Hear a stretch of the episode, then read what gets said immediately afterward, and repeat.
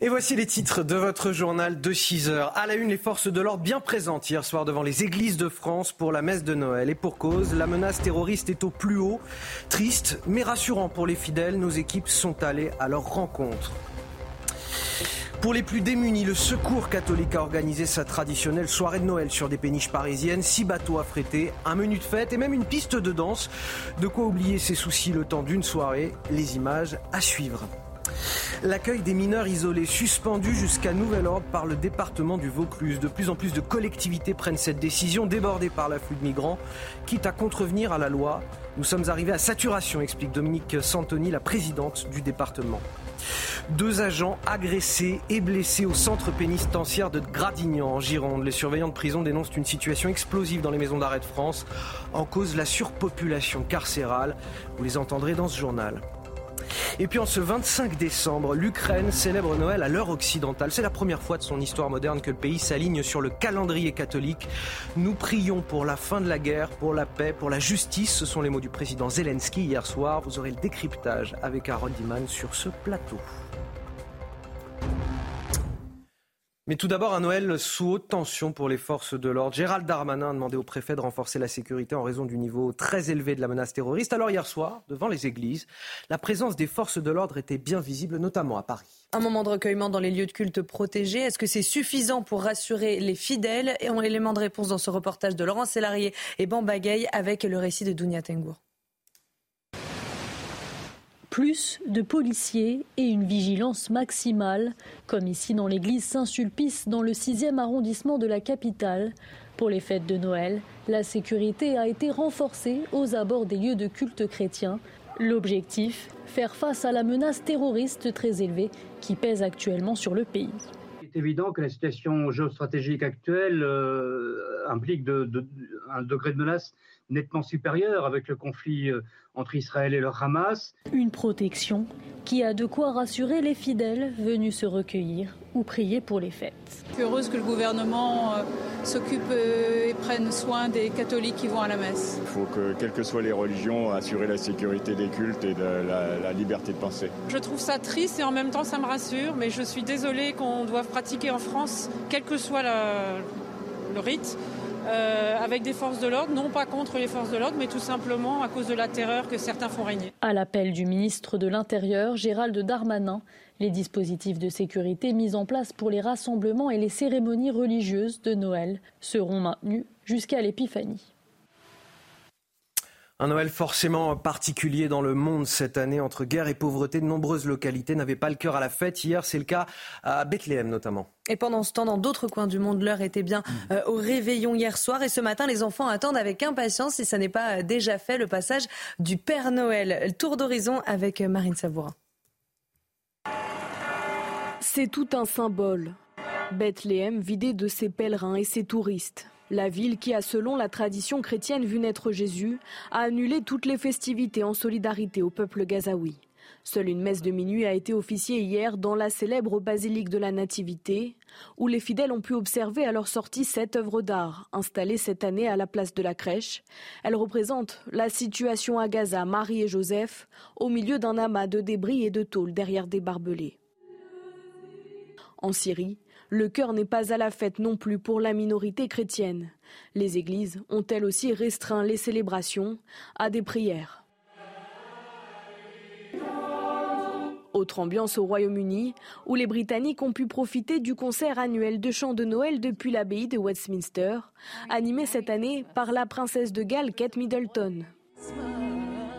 Dans le même temps, les Américains ont suivi sur leur radar le trajet du Père Noël pendant que d'autres tentaient de l'imiter, mais pour la bonne cause à Madrid, en Espagne, où des milliers de personnes déguisées se sont réunies pour une traditionnelle course caritative visant à récolter des fonds pour la Croix-Rouge. Au Pérou, c'est grâce à son costume qu'un officier a pu pénétrer dans un quartier connu pour ses trafics de drogue et ainsi démanteler une partie d'un réseau. Le vrai Père Noël, lui, continue sa route avant de prendre des vacances dès demain, peut-être au bord de l'eau, comme cette œuvre d'art réalisée en sable à Puri en Inde. Et puis retour en France ce matin aussi, on pense à, toutes les personnes isolées. Si vous habitez d'ailleurs en région parisienne, sachez que le Frater Noël existe. C'est une initiative lancée chaque année par le Secours catholique. Oui, tous les 24 décembre, six péniches sont affrétées euh, sur la Seine pour que les personnes en situation euh, de précarité ou isolées en Ile-de-France euh, puissent passer un bon Noël. Une soirée sous le signe de la solidarité racontée par Marine Sabourin.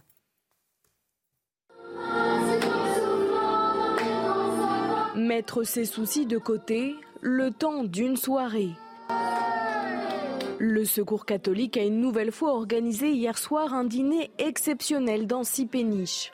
Un moment de partage rêvé pour ses participants suivis à l'année par l'association. C'est une belle soirée pour moi et pour mes enfants. On voit que vraiment il y a l'amour. C'est un truc spécial. on est venus déjà ensemble, en famille, avec les voisins. Au menu, du canard, du foie gras et des pommes de terre. Mais ce qui intéresse surtout les plus jeunes invités, c'est la piste de danse. Objectif pour les dizaines de bénévoles présents, permettre aux participants en situation de précarité ou isolés de s'évader. C'est pas un Noël de pauvres, c'est un Noël de solidarité, c'est différent. Voilà. Et ça, euh, c'est primordial. Hier, la soirée du réveillon a fait une nouvelle fois l'unanimité. Tous les convives vont, semble-t-il, passer un joyeux frater Noël. Dans le reste de l'actualité, euh, après le département de l'Ain et le territoire de Belfort, c'est maintenant le Vaucluse qui décide de suspendre l'accueil des mineurs étrangers isolés. La présidente du conseil départemental explique que la capacité d'hébergement est arrivée à saturation, une décision qui provoque la colère des collectifs soutenant ces jeunes migrants. Toutes les explications d'Audrey Berthaud. Une décision prise jusqu'à nouvel ordre. Le service d'accueil des mineurs étrangers non accompagnés est fermé depuis plusieurs semaines dans le Vaucluse.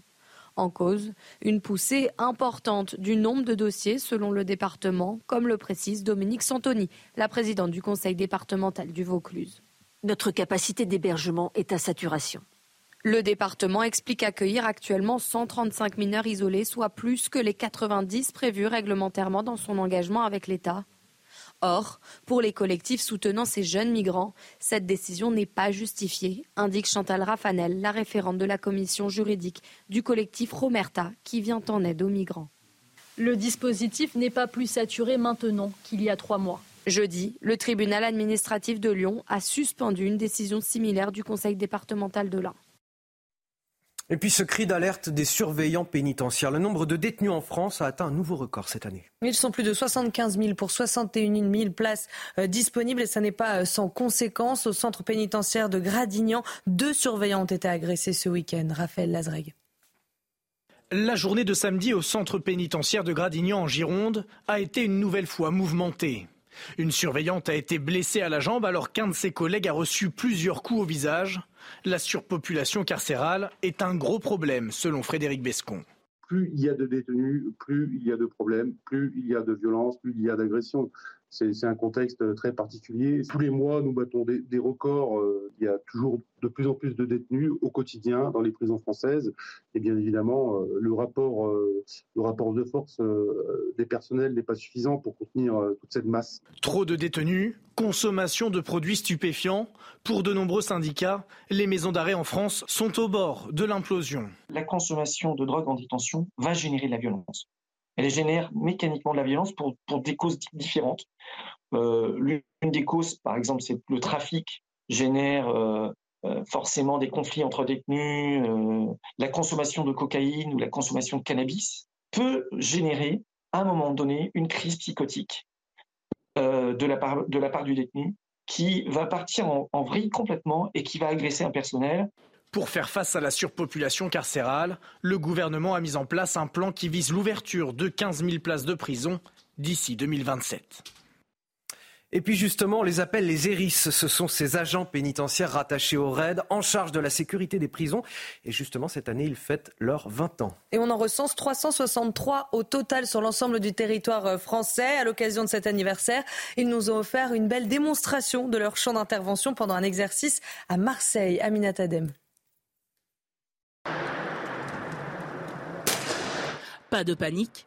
Ceci est une simulation des équipes régionales d'intervention et de sécurité, également appelées ERIS. En plein cœur du vélodrome, Ces agents sont en pleine démonstration à l'occasion des 20 ans de leur création.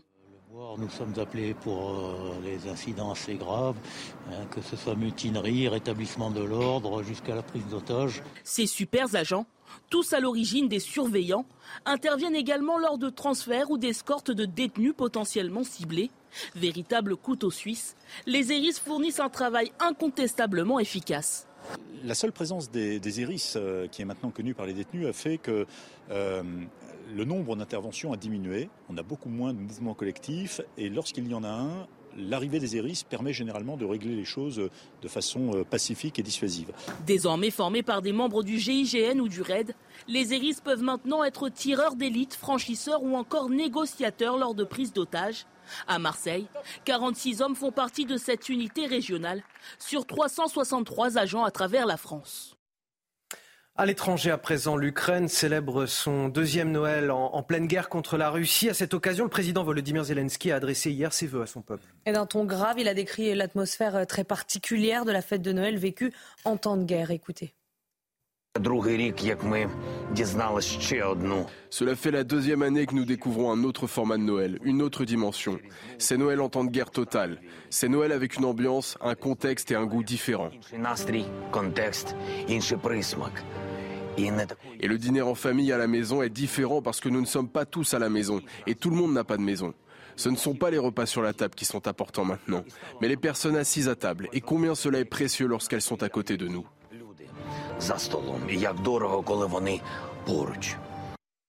Harold Iman avec nous sur ce plateau. Harold, fait notable, c'est la toute première fois de son histoire moderne que l'Ukraine s'aligne sur le calendrier catholique pour fêter euh, Noël. Normalement, elle suit le calendrier de l'Église euh, orthodoxe russe. Est-ce qu'il faut y voir sa volonté de, rapprochement avec les Occidentaux? Nettement, et surtout la, volonté de se séparer des traditions russes. Et c'est une tendance lourde dans l'Ukraine indépendante depuis euh, au moins dix ans. déjà, les uniformes militaires euh, ont perdu leur apparence soviétique avec d'immenses chapeaux et euh, d'autres façons de euh, faire les, défilés militaires. Ensuite, le jour de la victoire a été décalé au 8 mai comme pour les Occidentaux, alors qu'en Russie c'est le 9 mai. Et maintenant, les fêtes de Noël. Ça veut dire que l'Église orthodoxe russe, parce que les, Russes, euh, les Ukrainiens sont très majoritairement euh, orthodoxes et non pas catholiques. Catholiques, ça tourne autour de 10%. Et il y a deux genres de catholiques en plus. Donc, euh, cette nation orthodoxe est sortie de la datation imposée par l'Église orthodoxe russe. Donc, elle est revenue à une vieille tradition et depuis toujours, on célèbre en Ukraine Noël du 25 au 6 euh, du 25 décembre au 6 janvier. Donc, c'est un certain retour en arrière, mais c'est surtout un grand rejet. Et ça a été remarqué en Russie, où on dit que c'est l'influence de Santa Claus, le Père Noël commercial américain, qui euh, veut encore une fois coloniser euh, l'Ukraine. Donc oui, c'était très important pour les Ukrainiens euh, de le faire, mais notons que euh, pas tous les Ukrainiens sont très religieux et on marque aussi pas mal le 1er janvier, jour de l'an, vieille tradition soviétique celle-là, pour euh, marquer voilà, la joie de, la saison.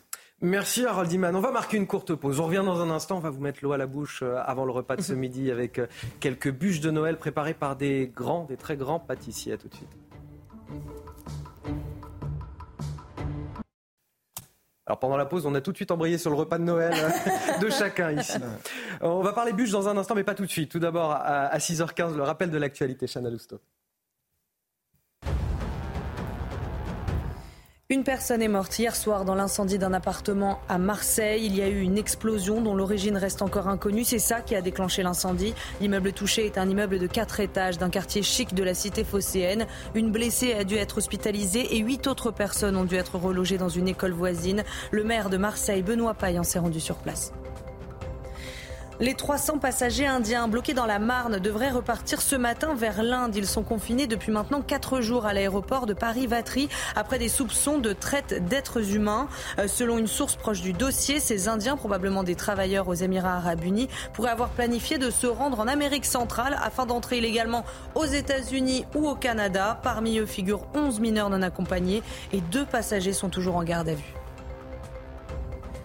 Et puis ce vol, tout simplement immonde, un entrepôt du secours populaire cambriolé en Isère juste avant Noël. L'association estime le préjudice à 300 000 euros. Les palettes de dons préparées pour les familles ont été pillées et deux fourgons neufs ont été dégradés. L'association a lancé un appel à témoins pour aider l'enquête de police, mais aussi un appel à la solidarité. Allez, en ce 25 décembre à présent, un sujet extrêmement sérieux, la bûche de Noël. La bûche de Noël qui, euh, pour certains grands pâtissiers, euh, peut parfois être très très originale, Chana. Oui, existe la forme traditionnelle de la bûche et bienvenue aux bijoux ou encore aux fleurs de Noël. Une merveille pour le palais, un peu moins pour le porte-monnaie. Augustin Donadieu. Oubliez le dessert traditionnel de Noël. La bûche se métamorphose. Tantôt un écrin qui renferme sa pierre précieuse, tantôt une fleur qui retrouve sa tige. Dans la plus grande des délicatesses. C'est Noël pour les yeux, mais aussi pour les papilles. Donc à l'intérieur de cette bûche, on a pas moins de 10 éléments. Donc en fait, on a euh, sur la partie inférieure un croustillant euh, reconstitué à base de noisettes. Ensuite, on a un biscuit marbré à la noisette et à la vanille. On a également une mousse à la noisette qui vient chemiser un petit peu toute cette fleur. Un assemblage complexe pour un plaisir des plus simples. Cette chef coréenne, sacrée pâtissière de l'année, en a fait une spécialité. Sa bûche, ou plutôt son bijou, est une poupée russe de saveurs qui se fond parfaitement au milieu des bijouteries qui entourent son palace. Place Vendôme, il y a plein de bijouteries, vraiment le route de bijouterie. Donc, euh, chaque fois que tu passais la vitrine, après il y a plein de broches, plein de diamants. Donc euh, on, est, euh, on, est, on est là pour le, cette idée. Et si le rêve est accessible à tous, ces œuvres culinaires le sont un petit peu moins. Comptez 115 euros pour cette broche de Noël, 120 euros pour la fleur perce-neige. Augustin Donadieu qui s'est lâché sur l'écriture du sujet. Euh, les pâtissiers qui sont aussi lâchés sur les prix de la bûche, ah hein, en l'occurrence. Elles sont très belles, mais c'est vrai que ça coûte un petit peu cher. Je ne sais pas si je pourrais me la payer pour ce midi. euh, le Père Noël ne se déplace pas qu'en traîneau, Chana, aussi en surf. C'est en tout cas ce qu'on a pu voir hier en Floride sur la plage de Cocoa Beach. Oui, des centaines de Pères Noël et quelques elfes également ont pris euh, les vagues à l'occasion du Surfing Santa Day. C'était cette année la 15e édition de cet événement qui attire à chaque fois des centaines de surfeurs et de spectateurs. Dans une ville du Mexique, on sculpte des radis pour Noël. Alors on ne parle pas de radis traditionnels, mais de radis euh, surdimensionnés. Regardez cette crèche, c'est euh, assez dingue à l'image. Oui, ça se passe à Oaxaca, c'est au sud du pays et ça s'appelle la nuit des radis. C'est très sérieux. Alors si vous voulez y aller, Anthony, va falloir s'armer de patience puisqu'une fois découpés, les radis flétrissent. Les œufs sont donc exposés que quelques heures et ça entraîne de longues, très longues files d'attente. Bon, on va éviter de gâcher la nourriture avec euh, une crèche en radis, ce serait pas mal. On va éviter de gâcher les cadeaux aussi, parce qu'il paraît que les Français sont de plus en plus nombreux. Eric de Riedmaten va nous en parler dans un instant, à revendre euh, leurs cadeaux de Noël pour pouvoir payer leurs factures. Une tendance qui s'accentue. Et on en parle dans un instant, juste après la pause. À tout de suite.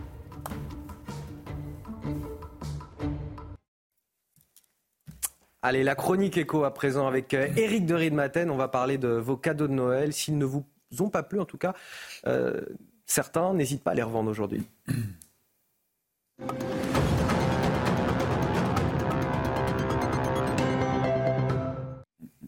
Et donc la chronique quoi avec vous, Eric de Riedmaten Ce phénomène qui se développe, c'est la revente des cadeaux pour payer ses factures.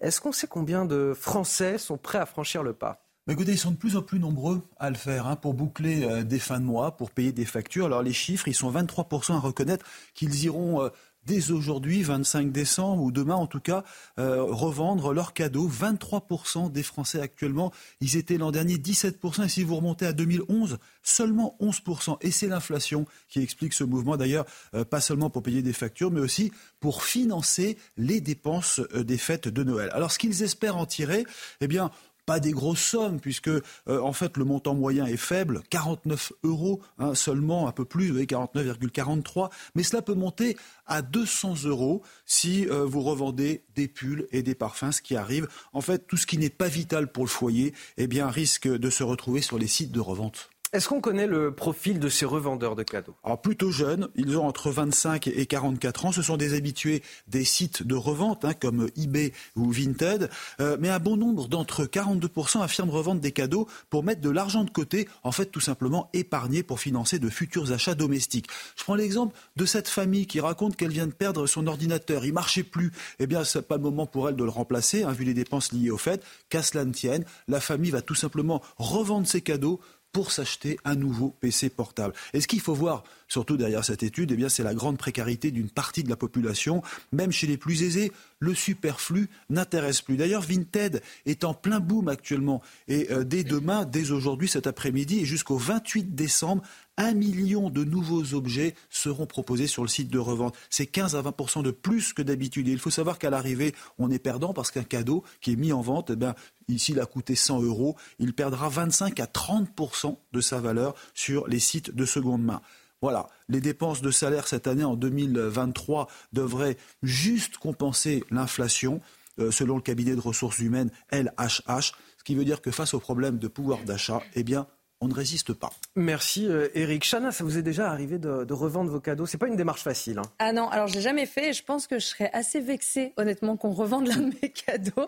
Et sauf si on n'a pas le euh, choix pour les factures, mais c'est vrai que c'est pas une démarche mm. euh, évidente. Mm. Parfois, on préfère, si on n'a pas aimé, en tout cas, les offrir à quelqu'un d'autre. Harold, vous avez déjà revendu vos cadeaux? Ah non, c'est trop compliqué. Hein. Je ne saurais pas qui appeler ni rien. Et puis l'incident diplomatique derrière, bah ça c'est sur Internet. C'est peut-être pour ça d'ailleurs que les jeunes le font euh, davantage, parce qu'ils ont peut-être plus la maîtrise euh, d'Internet pour, euh, pour ça. Eric de Maten, ça vous est arrivé à vous? Par respect, franchement non. En revanche, oui, les sites de revente pour des vêtements d'enfants, parce que là j'ai évolué, oui, ça c'est... Ou peut-être des jouets, mais je pense que je préférerais plutôt aller donner à des sites comme le Secours Populaire ou le Secours Catholique. Quand on peut se le permettre, effectivement. plutôt que d'aller le vendre. Voilà. effectivement, c'est une question Les cadeaux dont on n'a pas envie. Merci. En tout cas, c'était la chronique écho, Eric de Ritmaten.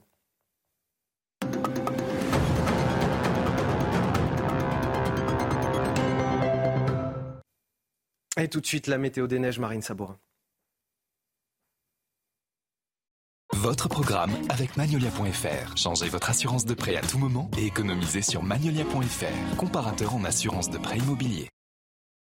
C'est parti pour votre météo des neiges avec encore une fois de belles conditions à prévoir en montagne pour les prochaines heures, mais aussi pour les prochains jours. Le soleil est garanti sur tous les massifs de France, mais avec les températures qui sont bien trop douces, il faut rester prudent sur les pistes et surtout en dehors des pistes en raison du risque d'avalanche qui reste marqué, notamment pour la plagne de niveau 3, par exemple direction l'Alpe d'Huez, Valmorel ou encore Serre-Chevalier-Briançon avec des conditions agréables de la douceur, 2 degrés en bas de la station pour Serre Chevalier.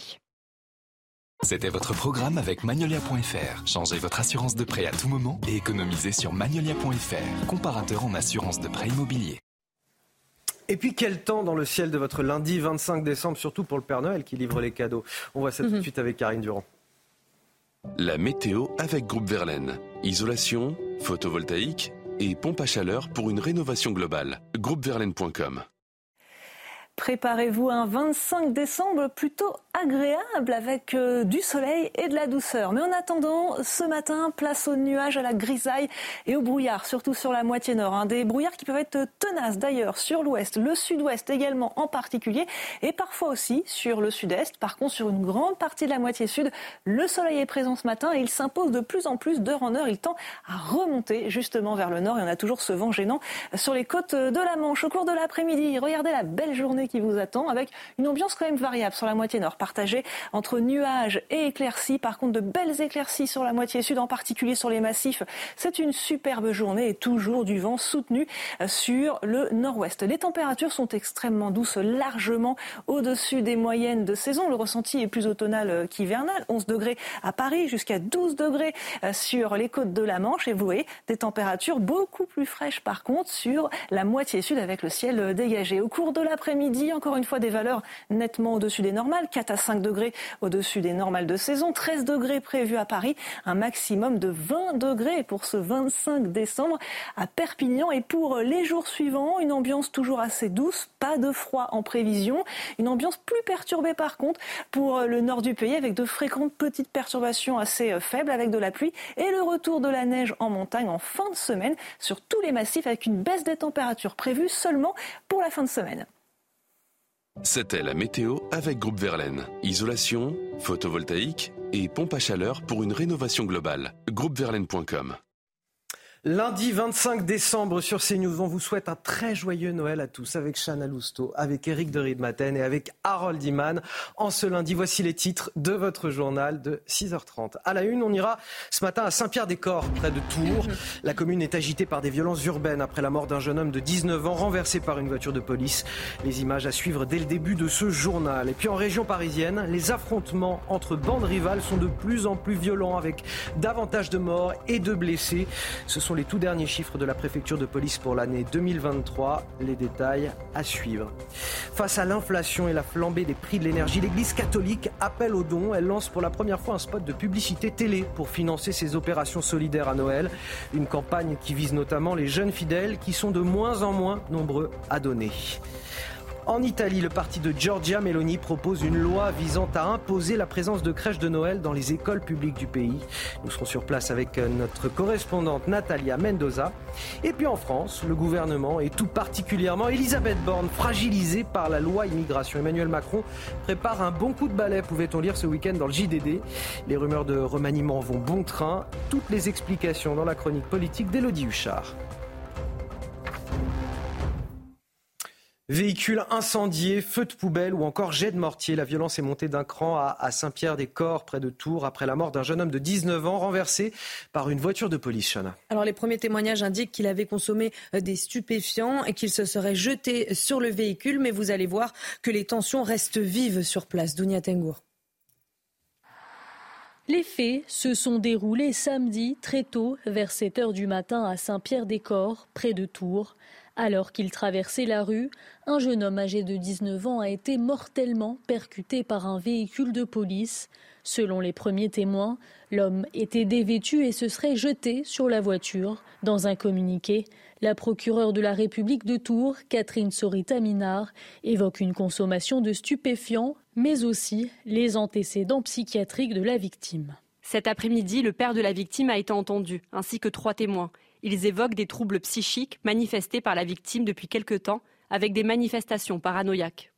Même si une enquête a été ouverte pour homicide involontaire par conducteur, l'accident mortel a créé l'émoi dans la ville. Une vingtaine de véhicules ont été incendiés dans la nuit de samedi à dimanche. Des CRS ont été déployés, trois mineurs ont été interpellés. De son côté, la policière qui était au volant indique n'avoir pas vu l'individu et n'avoir pas pu éviter le choc.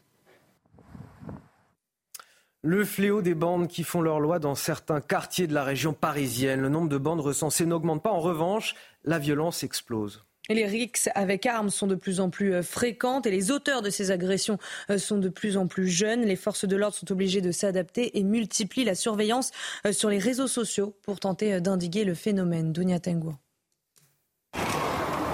Le nombre d'affrontements entre bandes rivales est en légère baisse dans l'agglomération parisienne, passant de 86 sur les 9 premiers mois de l'année 2022 à 78 sur la même période cette année. En revanche, les mises en cause, parfois très jeunes, ont de plus en plus recours aux armes blanches, barres de fer, bâtons ou encore béquilles. Ça se caractérise par des rixes et de plus en plus de violence, de plus en plus jeunes, avec des jeunes qui utilisent des armes par destination. Alors je pense à des couteaux, à des battes de baseball, euh, et qui bien souvent euh, se regroupent, euh, et ces regroupements sont favorisés à la faveur des réseaux sociaux, où ils se filment également. Les réseaux sociaux, lieu de la surenchère entre les bandes, alimentent quant à eux l'escalade vers le match retour. Entre janvier et septembre de cette année, les affrontements ont fait 4 morts contre 2 l'an dernier sur la même période. Pour lutter contre le phénomène, les forces de l'ordre ont mis en place un système de surveillance accru il faut du renseignement en amont. Un renseignement, une veille sur les réseaux sociaux et euh, savoir pourquoi ces bandes se, regroupent. Vous avez des bandes qui se regroupent euh, sur un quartier ou sur des connotations ethnico-culturelles ou d'autres euh, de façon ponctuelle autour des, du trafic de stupéfiants ou sur des logiques de contrôle de quartier. Un travail d'anticipation qui a permis aux autorités d'éviter 53 affrontements sur les neuf premiers mois de l'année 2023. Et puis ce vol tout simplement immonde, un entrepôt du secours populaire cambriolé en Isère juste avant Noël. L'association estime le préjudice à 300 000 euros. Les palettes de dons préparées pour les familles ont été pillées et deux fourgons neufs ont été euh, dégradés. L'association a lancé un appel à témoins pour aider euh, l'enquête de police, mais aussi un appel à la solidarité. Et Éric Pior, maire de Grenoble, a réagi. Il s'est dit, je cite, écœuré par cet acte inqualifiable. L'élu a lui aussi appelé à faire un don pour les familles. Et puis pendant les fêtes de Noël, l'Église également appelle aux dons. Durant une semaine, des publicités apparaissent un petit peu partout dans les rues, les gares ou encore même à la télévision. Et cette campagne a été lancée alors que les fidèles donnent de moins en moins à l'Église et tout particulièrement les jeunes. Les précisions d'Audrey Berthaud. S'engager et tendre la main. Publicité à la télévision, affiches dans les gares.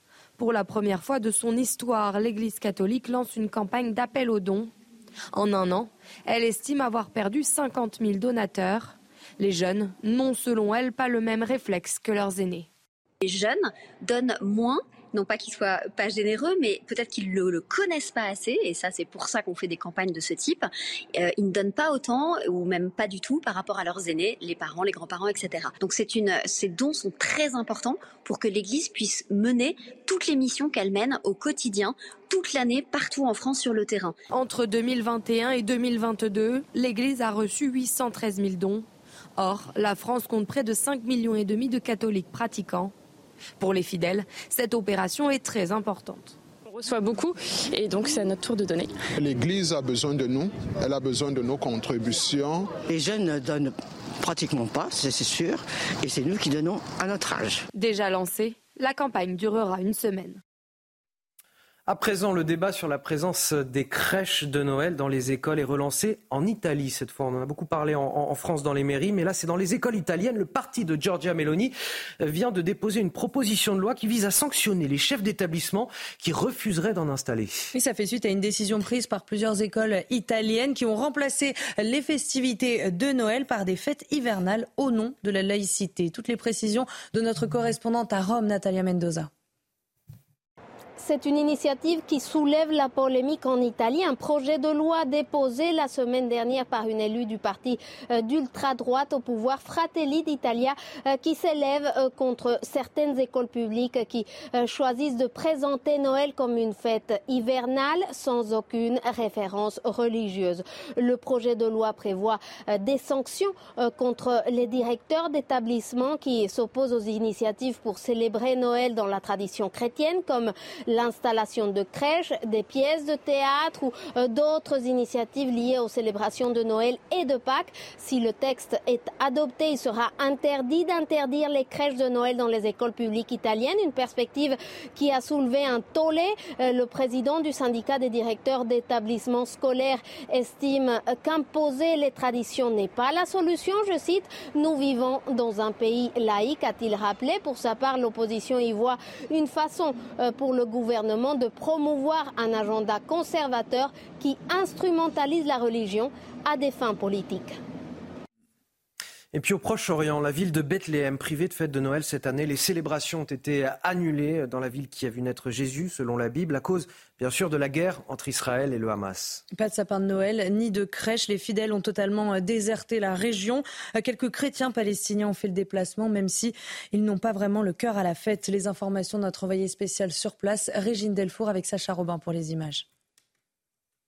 Ici à Bethléem, euh, pour cette messe de minuit euh, dans la basilique de la Nativité, il y avait de nombreux chrétiens euh, palestiniens qui ont fait donc le déplacement pour la première fois dans cette basilique. Il n'y avait pas eu besoin de réserver sa place en raison du conflit au Proche-Orient. Donc c'est pour cela qu'il y avait aussi également beaucoup de monde.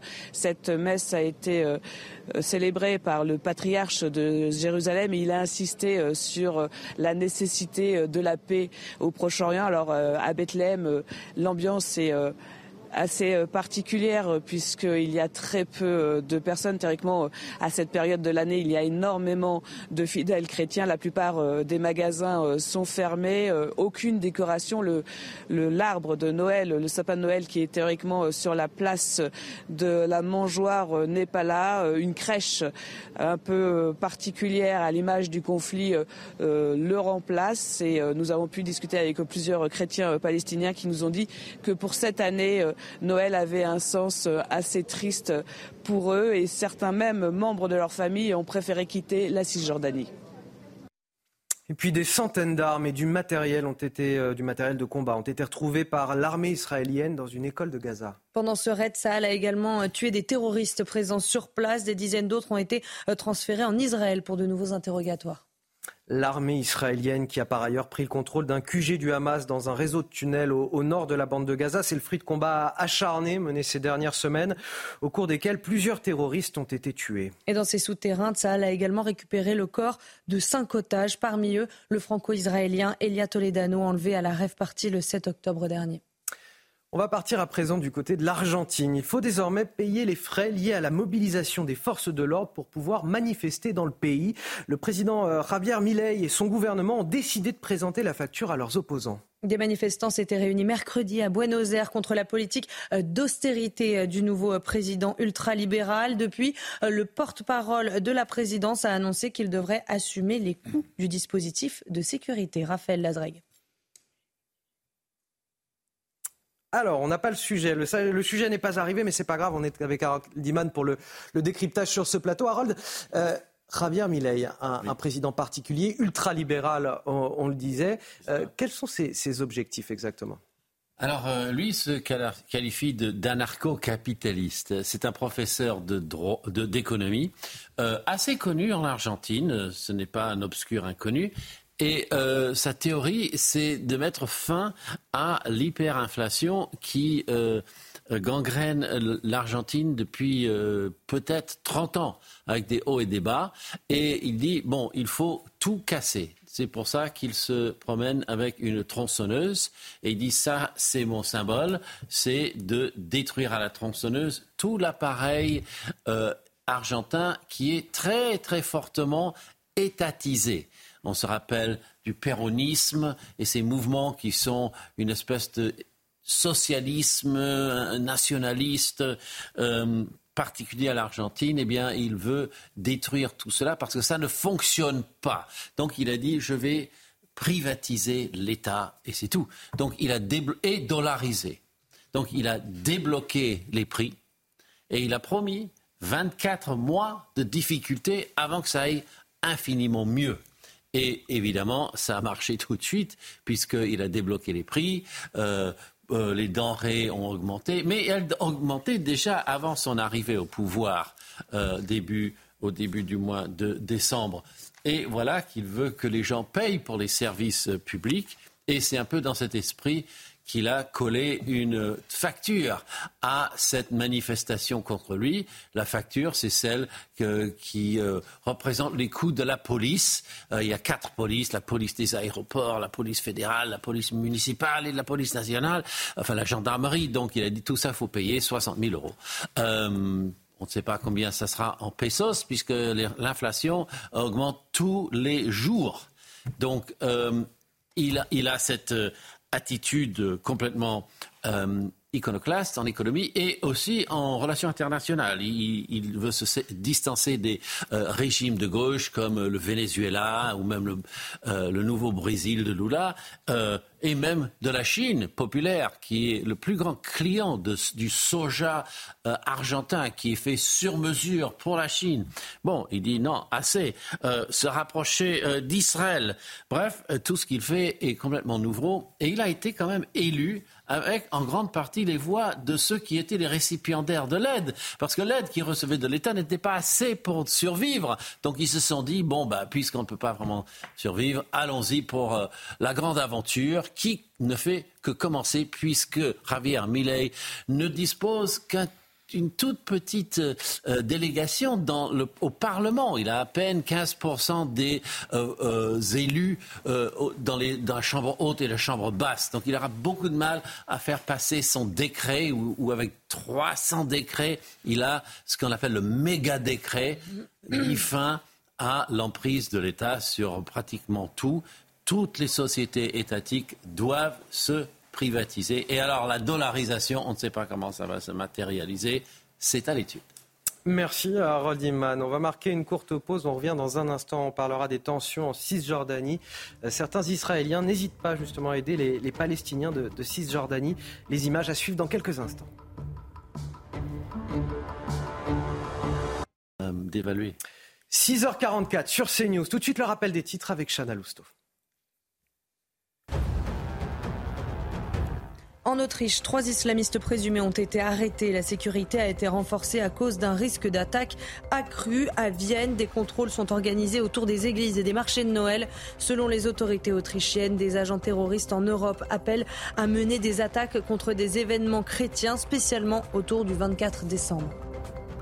Le pape a présidé hier soir la traditionnelle messe de Noël dans, la basilique Saint-Pierre de Rome, une messe en présence de 6500 fidèles. Notre cœur ce soir est à Bethléem, a-t-il déclaré au cours de la célébration.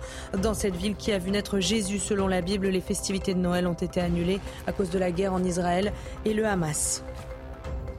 Et puis attention, si vous avez mangé du saumon fumé pendant les fêtes, un lot de saumon fumé tranché de Norvège fait euh, l'objet d'un rappel à cause d'un risque de listeria. Cette bactérie peut être euh, particulièrement dangereuse pour les femmes enceintes.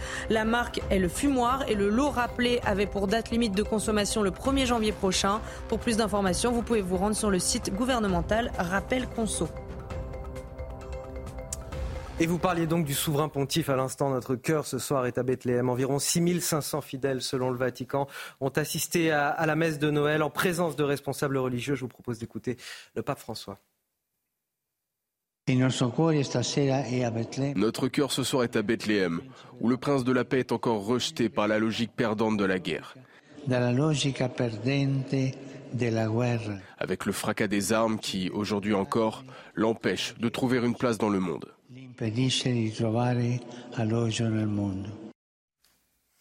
En cette période de Noël, des Israéliens veulent croire en la paix. Certains d'entre eux ont décidé euh, d'aider les Palestiniens de Cisjordanie. Depuis le 7 octobre, ces Palestiniens sont régulièrement euh, confrontés aux provocations des colons israéliens extrémistes. Alors vous allez voir que ces Israéliens n'hésitent pas à s'interposer face à leurs compatriotes. Viviane Hervier. Avec une dizaine d'autres militants, Mickey Fischer, israélienne de 73 ans, participe à l'entretien de ce puits de surface. C'est le seul point d'eau ici, dans cette vallée du Jourdain, où plusieurs familles palestiniennes élèvent chèvres et moutons. Je suis contre la violence. Je ne pense pas que quelqu'un gagne une guerre. Des gens meurent et je pense que tout le monde veut vivre. Depuis l'attaque du Hamas contre Israël le 7 octobre dernier, les actes de violence de la part des colons israéliens extrémistes se sont multipliés en Cisjordanie.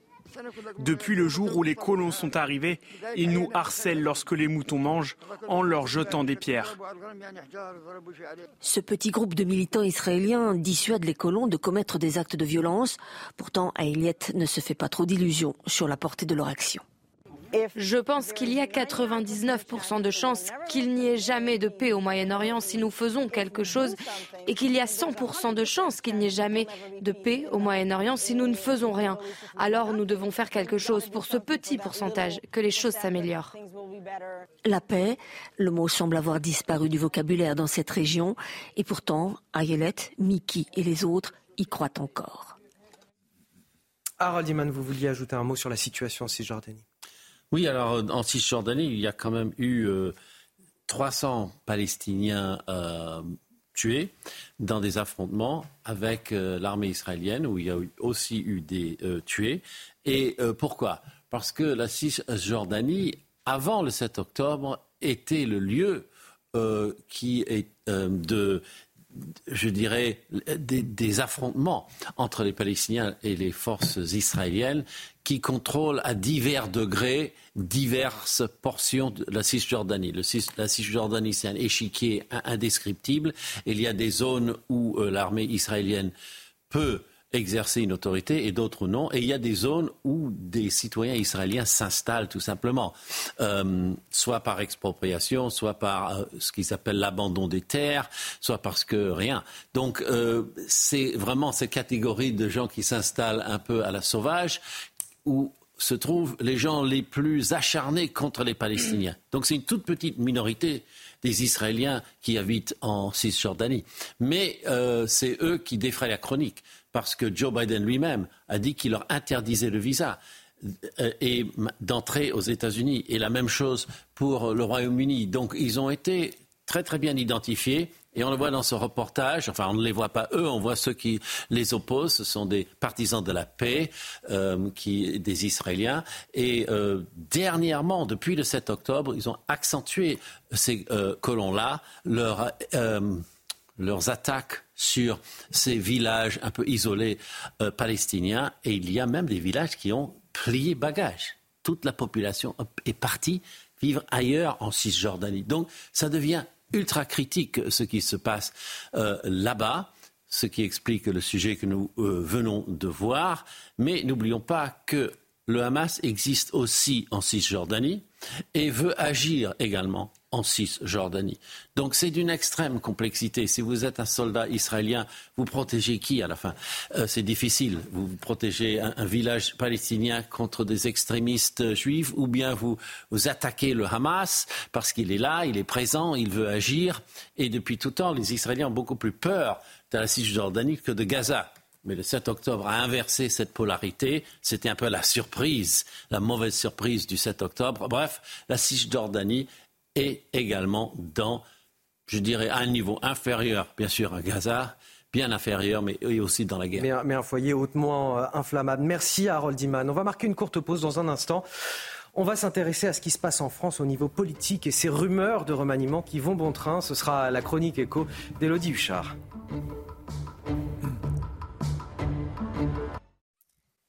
Allez, politique à présent. Après l'adoption de la loi immigration, les rumeurs de remaniement vont bon train à, à l'Elysée. Le président de la République pourrait changer certains ministres du gouvernement à partir de début janvier. Ce serait une manière de rebondir pour Emmanuel Macron après la fracture provoquée par la loi immigration dans son propre camp. C'est l'édito politique d'Élodie Huchard. Les rumeurs de remaniement se font de plus en plus pressantes au sein des cabinets ministériels. On nous explique qu'il y a une incertitude, une angoisse parce que les conseillers savent que pour certains, leurs heures sont comptées. Il y a trois questions. Quand, pourquoi et qui D'abord, le quand. On sait que le premier conseil des ministres aura lieu le 3 janvier, mais la fourchette serait plutôt dans la première quinzaine de janvier. Pourquoi? D'abord, il y a des ajustements à faire puisqu'on a vu par exemple qu'Aurélien Rousseau, ministre de la Santé, a démissionné. Son poste est donc à pourvoir, même si pour l'instant, sa collègue Agnès Firmin le Baudot l'occupe par intérim. Il y a aussi des ministres qui sont un peu à bout de souffle ou qui ont été eux-mêmes repris par le président de la République après des erreurs. On peut citer par exemple Rima Abdul Malak, la ministre de la Culture, qui s'est exprimée sur l'affaire de Pardieu et a été corrigée directement par le chef de l'État, ce qui n'est jamais bon signe. Emmanuel Macron aussi, qui a vu ces ministres qui ont été peu solidaires au moment de la loi immigration, ces ministres de l'aile gauche qui ont dit qu'ils voulaient démissionner. Le chef de l'État n'aurait pas apprécié cette pression. Et puis surtout, il y a une volonté aussi de donner un nouveau souffle après cet épisode compliqué de la loi immigration. Et toute la question, c'est aussi le qui et quelle ampleur finalement pour ce remaniement. Est-ce que Elisabeth Borne sera toujours présente? Il y a vraiment deux versions pour répondre à cette question. Ceux qui disent qu'elle a quand même été abîmée par cet épisode de la loi immigration, mais ça n'est pas la première fois qu'elle est sur la sellette. De son côté, la Première ministre, comme à son habitude, se projette sur l'avenir, explique qu'elle n'est pas dépositaire de son poste. Et puis surtout, c'est toujours extrêmement compliqué. Il faut veiller à la parité, il faut faire en sorte que tous les équilibres au sein de la majorité euh, soient respectés. Un casse-tête pour le président de la République, comme à chaque remaniement. Et puis, il faut faire attention parce qu'il y a un certain nombre de périodes dans l'année où on s'attend aussi un remaniement, notamment après les élections européennes ou bien après les Jeux olympiques. Il ne faut donc pas qu'Emmanuel Macron grille toutes ses cartouches dès le mois de janvier.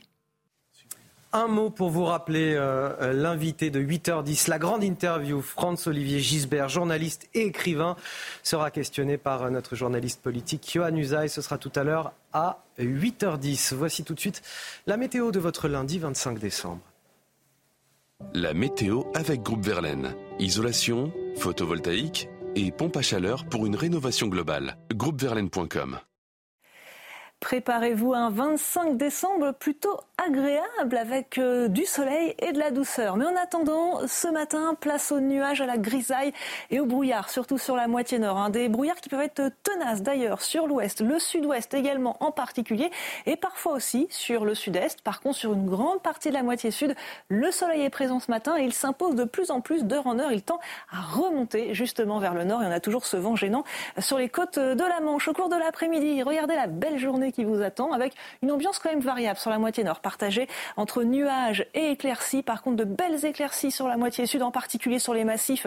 C'est une superbe journée et toujours du vent soutenu sur le nord-ouest. Les températures sont extrêmement douces, largement au-dessus des moyennes de saison. Le ressenti est plus automnal qu'hivernal. 11 degrés à Paris, jusqu'à 12 degrés sur les côtes de la Manche. Et vous voyez des températures beaucoup plus fraîches par contre sur la moitié sud avec le ciel dégagé. Au cours de l'après-midi, encore une fois des valeurs nettement au-dessus des normales, 4 à 5 degrés au-dessus des normales de saison, 13 degrés prévus à Paris, un maximum de 20 degrés pour ce 25 décembre à Perpignan. Et pour les jours suivants, une ambiance toujours assez douce, pas de froid en prévision, une ambiance plus perturbée par contre pour le nord du pays avec de fréquentes petites perturbations assez faibles avec de la pluie et le retour de la neige en montagne en fin de semaine sur tous les massifs avec une baisse des températures prévue seulement pour la fin de semaine.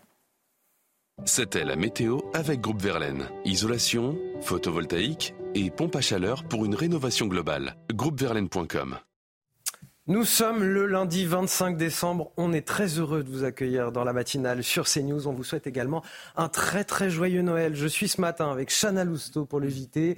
Je suis également avec Eric de Riedmaten pour la chronique écho et Harold Iman pour parler de la situation à, l'international. Voici tout de suite les titres de votre journal de 7 heures. À la une, pour les plus démunis, le Secours catholique a organisé sa traditionnelle soirée de Noël sur des péniches parisiennes. Six bateaux affrétés, un menu de fête et même une piste de danse.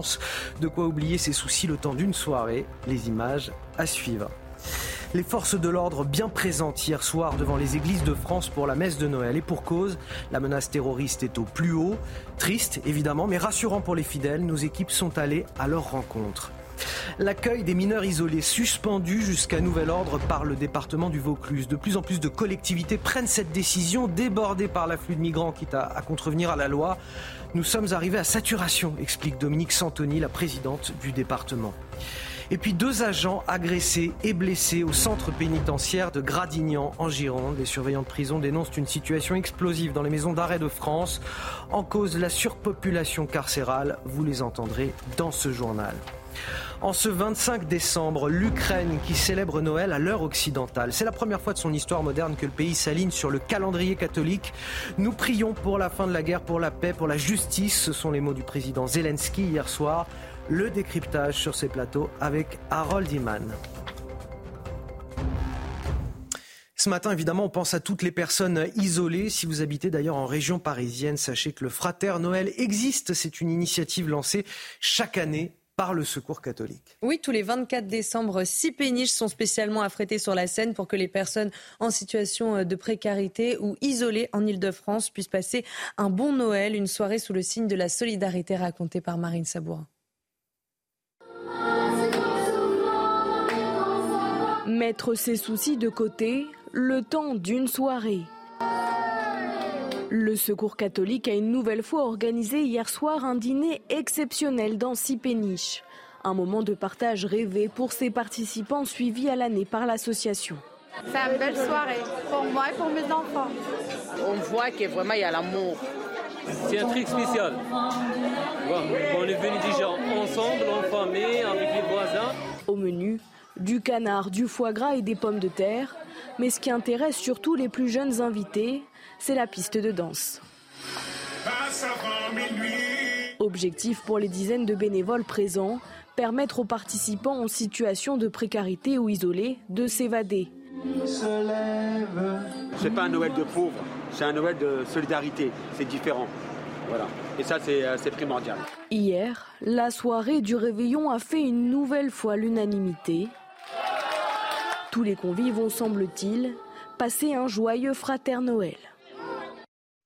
Les images de Noël à présent un petit peu partout dans le monde. Un Noël particulier cette année entre guerre et pauvreté. De nombreuses localités n'avaient pas vraiment le cœur à la fête hier. C'est le cas à Bethléem notamment. Pendant ce temps, dans d'autres coins du monde, l'heure était bien au réveillon. Et ce matin, les enfants attendent avec impatience, si ça n'est pas déjà fait, le passage du Père Noël. Tour d'horizon avec Marine Sabois. C'est tout un symbole.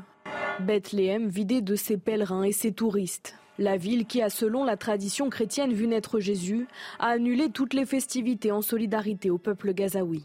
Seule une messe de minuit a été officiée hier dans la célèbre basilique de la Nativité, où les fidèles ont pu observer à leur sortie cette œuvre d'art, installée cette année à la place de la crèche. Elle représente la situation à Gaza, Marie et Joseph, au milieu d'un amas de débris et de tôles derrière des barbelés. En Syrie, le cœur n'est pas à la fête non plus pour la minorité chrétienne. Les églises ont elles aussi restreint les célébrations à des prières? Autre ambiance au Royaume-Uni, où les Britanniques ont pu profiter du concert annuel de chants de Noël depuis l'abbaye de Westminster, animé cette année par la princesse de Galles Kate Middleton. Dans le même temps, les Américains ont suivi sur leur radar le trajet du Père Noël pendant que d'autres tentaient de l'imiter, mais pour la bonne cause à Madrid, en Espagne, où des milliers de personnes déguisées se sont réunies pour une traditionnelle course caritative visant à récolter des fonds pour la Croix-Rouge. Au Pérou, c'est grâce à son costume qu'un officier a pu pénétrer incognito dans un quartier connu pour ses trafics de drogue et ainsi démanteler une partie d'un réseau. Le vrai Père Noël, lui, continue sa route avant de prendre des vacances dès demain, peut-être au bord de l'eau, comme cette œuvre d'art réalisée en sable à Pourri en Inde. Allez, on vous emmène ce matin à Issingeau, en Haute-Loire. Dans cette commune, beaucoup d'habitants euh, approuvent la loi immigration. Là-bas, Marine Le Pen est arrivée en tête des votes au premier tour de l'élection euh, présidentielle. Alors, le vote de ce texte est perçu comme une bonne nouvelle pour la majorité des habitants. Le récit est signé Marie-Liesse Chevalier. À Issingeau, une commune de 7500 habitants située aux portes de l'Auvergne, se dessine le visage des Français, discrètement soulagés du vote récent de la loi immigration. Pour moi, on va dans, on va dans le bon sens, oui, oui. Si elle est, euh, si elle est appliquée et qu'on la fait respecter et appliquer, oui. Euh, que ce soit pour les petites ou les grandes villes, euh, je pense que dans tous les cas, il faut quand même euh, voilà, resserrer un peu la vis de temps en temps. Voilà. Après, comme d'habitude, il ne faut jamais aller dans les extrêmes. Pourtant, les avis sont partagés. Le maire et certains habitants affirment que la France a besoin d'immigration et dénoncent le texte récemment voté. Alors, Saint-Jean, c'est une petite ville, 7500 habitants. On a la particularité d'avoir un centre d'accueil demandeurs d'asile. Il y a quelques euh, demandeurs d'asile qui participent au jardin partagé. L'immigration, c'est euh, encore une fois, c'est une force pour la France. La France, elle a besoin de, gens euh, d'extérieur, tant pour le pays et tant pour apporter une, une force de culture. À l'échelle nationale et selon un sondage Odoxa pour le Figaro, 68% des Français se disent satisfaits du contenu de la loi.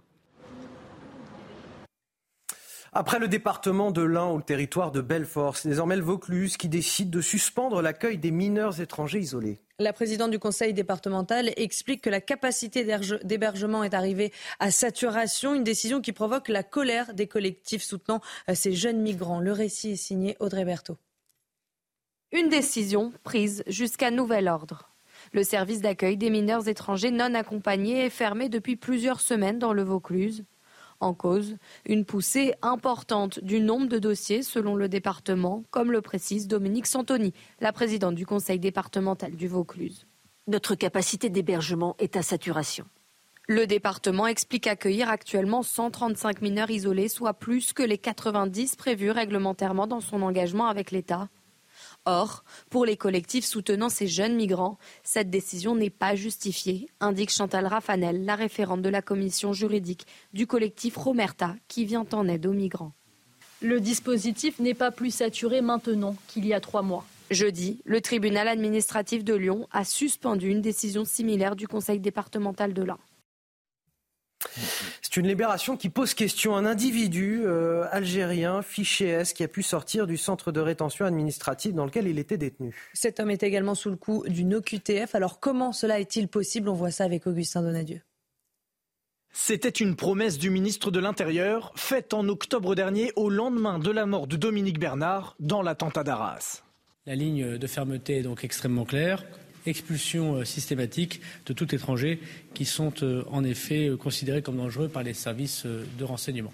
Pourtant, jeudi, un homme fiché S visé par une OQTF et inscrit au fichier des signalements pour la prévention de la radicalisation à caractère terroriste a été libéré par la justice et assigné à résidence. Il était jusqu'alors détenu dans un centre de rétention administrative et à deux reprises déjà, son enfermement avait été prolongé. Or, à la troisième demande de prolongation, le juge de la liberté et de la détention n'a eu d'autre choix que de le laisser partir, car pour prolonger la détention d'un individu une troisième fois, il faut que l'autorité administrative démontre que ce dernier allait réellement quitter le territoire. Problème, l'Algérie, le pays d'origine de l'homme, n'a toujours pas délivré de laissez-passer consulaire, essentiel à l'exécution de l'OQTF. On va être confronté de plus en plus à ce genre d'individus, puisque euh, ceux qui ont été en Syrie vont se retrouver euh, dans la nature. ce sont des grenades dégoupillées, parce que ce sont des gens qui ont le, goût du sang dans la bouche, si, si je puis m'exprimer ainsi. L'individu âgé de 40 ans avait été condamné en 2017, selon le journal du dimanche, à 9 années de prison après s'être rendu en Syrie pour rejoindre l'État islamique en 2013. Et puis le cri d'alerte des surveillants pénitentiaires. Le nombre de détenus en France a atteint un nouveau record cette année. Ils sont plus de 75 000 pour 61 000 places disponibles. Ce n'est pas euh, sans conséquence au centre pénitentiaire de Gradignan. Deux surveillants ont été agressés euh, ce week-end. Raphaël Lazreg.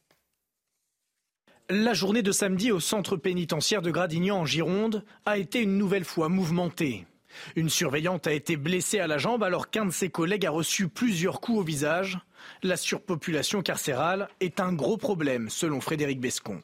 Plus il y a de détenus, plus il y a de problèmes, plus il y a de violence, plus il y a d'agressions. C'est un contexte très particulier. Tous les mois, nous battons des, records. Euh, il y a toujours de plus en plus de détenus au quotidien dans les prisons françaises. Et bien évidemment, euh, le rapport, euh, le rapport de force des personnels n'est pas suffisant pour contenir toute cette masse. Trop de détenus, consommation de produits stupéfiants. Pour de nombreux syndicats, les maisons d'arrêt en France sont au bord de l'implosion. La consommation de drogue en détention va générer de la violence elle génère mécaniquement de la violence pour, des causes différentes. Euh, l'une des causes, par exemple, c'est le trafic génère euh, euh, forcément des conflits entre détenus. la consommation de cocaïne ou la consommation de cannabis peut générer, à un moment donné, une crise psychotique de, la part, du détenu qui va partir en vrille complètement et qui va agresser un personnel pour faire face à la surpopulation carcérale, le gouvernement a mis en place un plan qui vise l'ouverture de 15 000 places de prison d'ici 2027. Puisqu'on est sur les prisons, on va vous parler de ces agents pénitentiaires rattachés au RAID en charge de la sécurité euh, des prisons. On les appelle les ERIS. Ils fêtent cette année leurs 20 ans, Chala. On en recense 363 au total sur l'ensemble du territoire français. À l'occasion de cet anniversaire, ils nous ont offert une belle démonstration de leur champ d'intervention pendant un exercice à Marseille. Aminat Adem. Pas de panique Ceci est une simulation des équipes régionales d'intervention et de sécurité, également appelées ERIS. En plein cœur du vélodrome, ces agents sont en pleine démonstration à l'occasion des 20 ans de leur création. Nous sommes appelés pour euh, les incidents assez graves, hein, que ce soit mutinerie, rétablissement de l'ordre, jusqu'à la prise d'otages. Ces super agents, tous à l'origine des surveillants, interviennent également lors de transferts ou d'escortes de détenus potentiellement ciblés. Véritable couteau suisse, les ERIS fournissent un travail incontestablement efficace. La seule présence des, des ERIS, euh, qui est maintenant connue par les détenus, a fait que euh, le nombre d'interventions a diminué. On a beaucoup moins de mouvements collectifs et lorsqu'il y en a un, l'arrivée des ERIS permet généralement de régler les choses de façon euh, pacifique et dissuasive. Désormais formés par des membres du GIGN ou du RAID, les ERIS peuvent maintenant être tireurs d'élite, franchisseurs ou encore négociateurs lors de prise d'otages. À Marseille, 46 hommes font partie de cette unité régionale sur 363 agents à travers la France. Un Noël sous haute tension pour les forces de l'ordre. On en parle dans un instant avec mon invité Eric Henry, délégué national Alliance. À tout de suite sur CNews. « 7h12 sur CNews. Le rappel de l'actualité, c'est avec vous, Chana Lousteau. Une personne est morte hier soir dans l'incendie d'un appartement à Marseille. Il y a eu une explosion dont l'origine reste encore inconnue. C'est ça qui a déclenché l'incendie. L'immeuble touché est un immeuble de 4 étages d'un quartier chic de la cité phocéenne. Une blessée a dû être hospitalisée et huit autres personnes ont dû être relogées dans une école voisine. Le maire de Marseille, Benoît Payan, s'est rendu sur place. Les 300 passagers indiens bloqués dans la Marne devraient repartir ce matin vers l'Inde. Ils sont confinés depuis 4 jours maintenant à l'aéroport de Paris-Vatry après des soupçons de traite d'êtres humains. Euh, selon une source proche du dossier, ces Indiens, probablement des travailleurs aux Émirats arabes unis, euh, pourraient avoir planifié de se rendre en Amérique centrale afin d'entrer illégalement aux États-Unis ou au Canada. Parmi eux figurent 11 mineurs non accompagnés et deux passagers sont toujours en garde à vue. Et puis ce vol, tout simplement immonde, un entrepôt du secours populaire cambriolé en Isère juste avant Noël. L'association estime le préjudice à 300 000 euros. Les palettes de dons préparées pour les familles ont été pillées et deux fourgons neufs ont été dégradés. L'association a lancé un appel à témoins pour aider l'enquête de police, mais aussi un appel à la solidarité.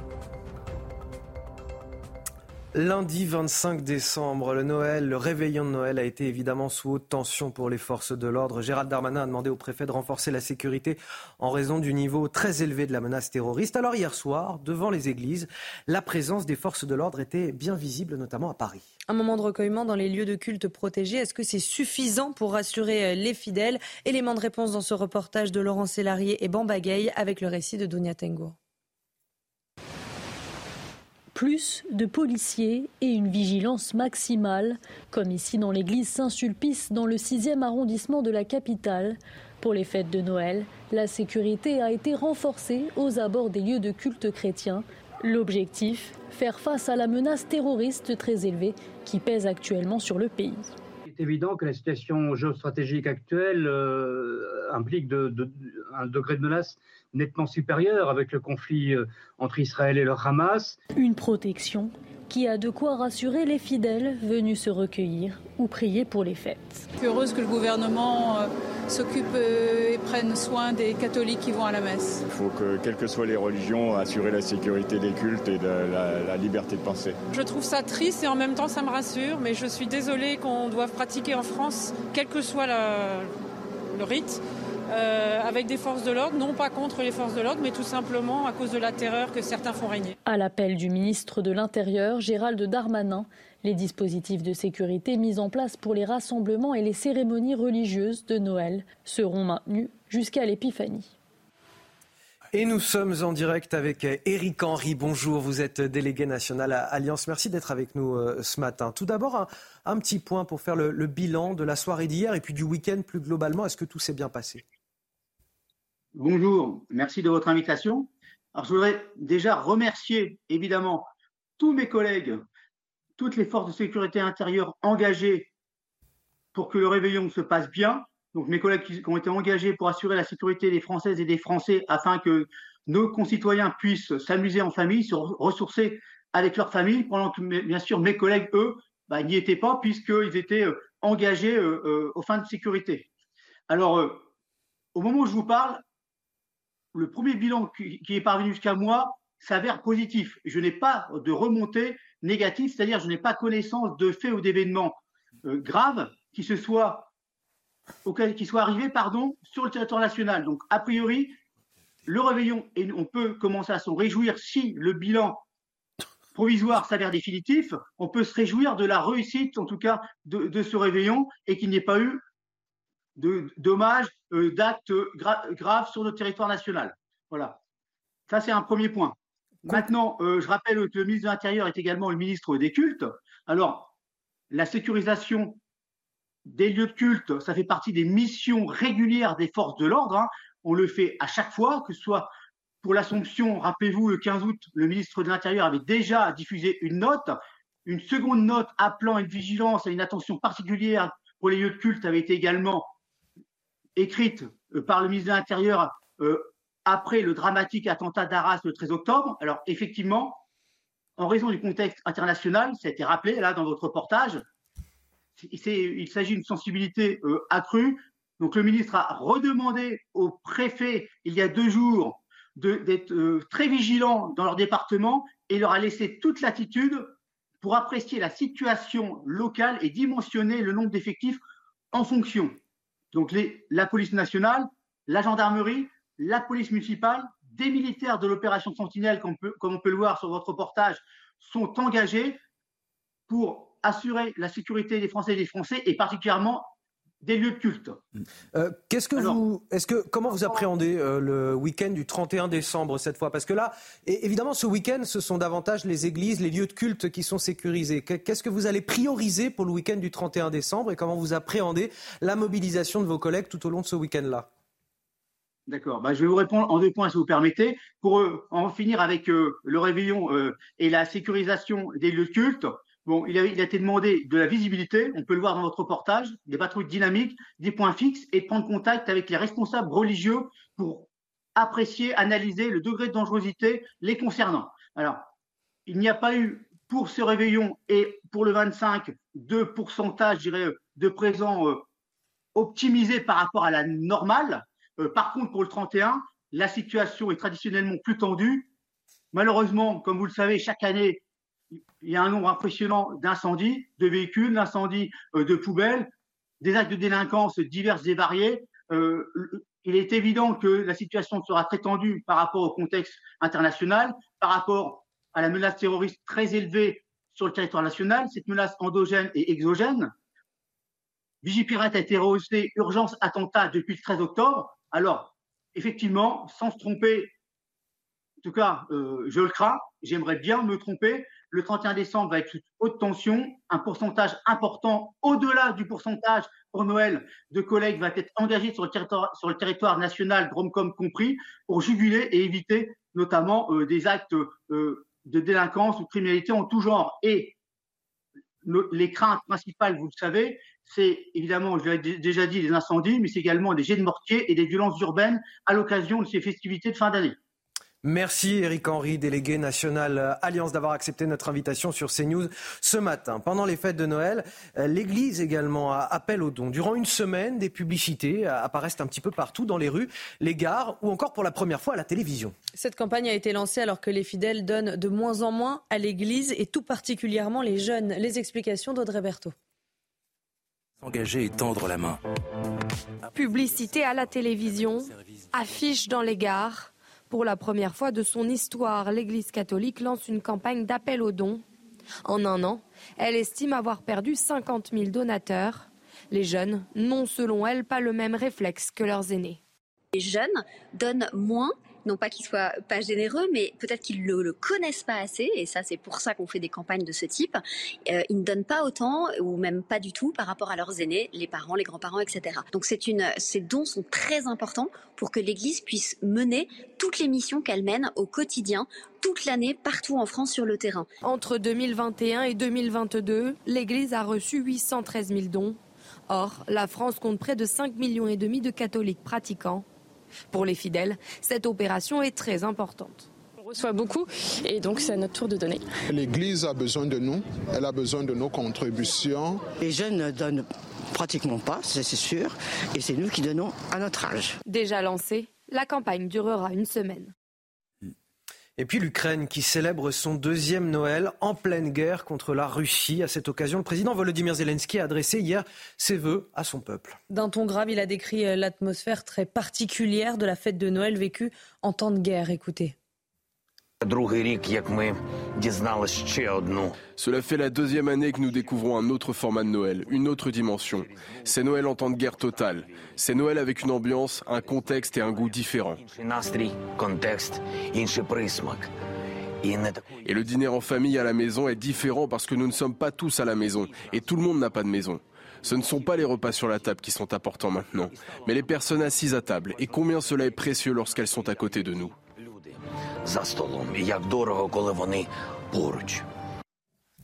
Harold Iman, fait notable, c'est la toute première fois de son histoire moderne que l'Ukraine s'aligne sur le calendrier catholique pour fêter Noël. Normalement, elle suit le calendrier de l'Église orthodoxe russe. Euh, est-ce qu'il faut y voir une volonté de, de rapprochement avec les Occidentaux?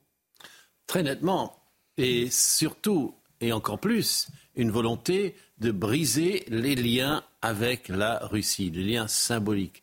Déjà, l'armée ukrainienne a abandonné les uniformes de style euh, soviétique.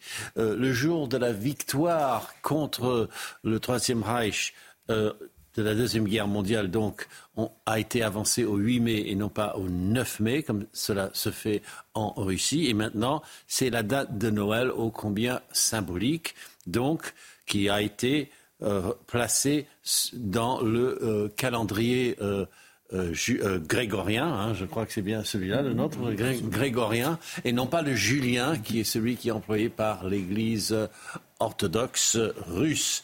Et ça ne change absolument rien à la religion elle-même.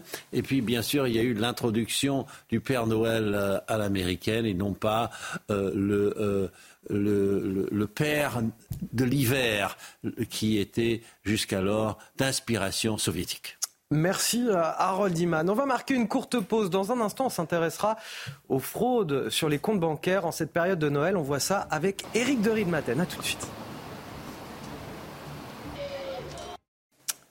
Lundi 25 décembre, c'est Noël. Attention aux arnaques et notamment sur les comptes bancaires. On voit ça tout de suite dans la chronique éco d'Éric de Maten.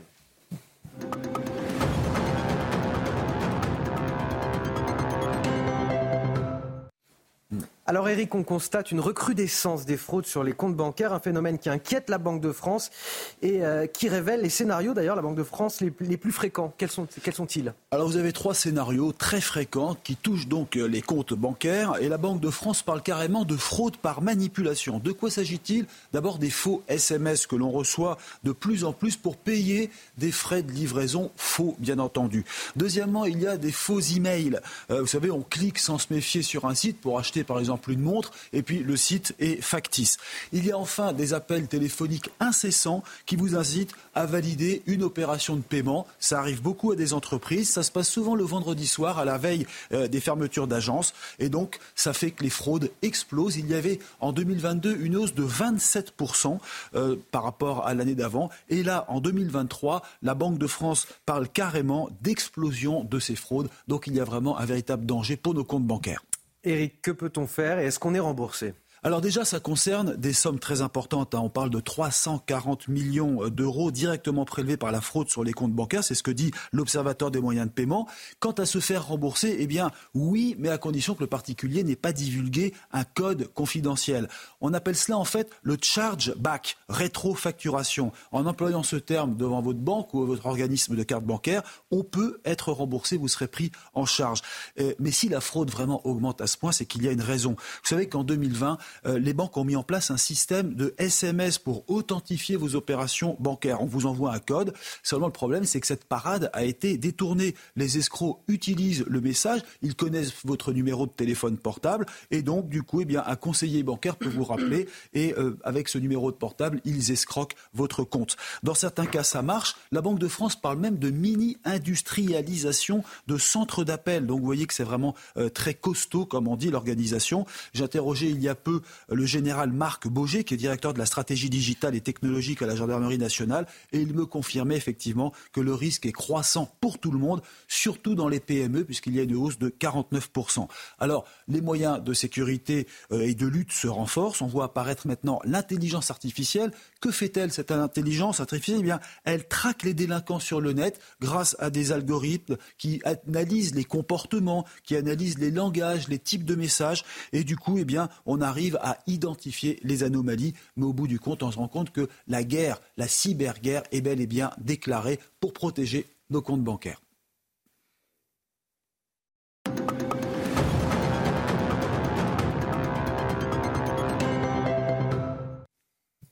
Si vous avez la chance d'être dans les stations de ski, quel temps fait-il sur les pistes? On voit ça tout de suite avec Karine Durand. Votre programme avec Magnolia.fr. Changez votre assurance de prêt à tout moment et économisez sur Magnolia.fr, comparateur en assurance de prêt immobilier.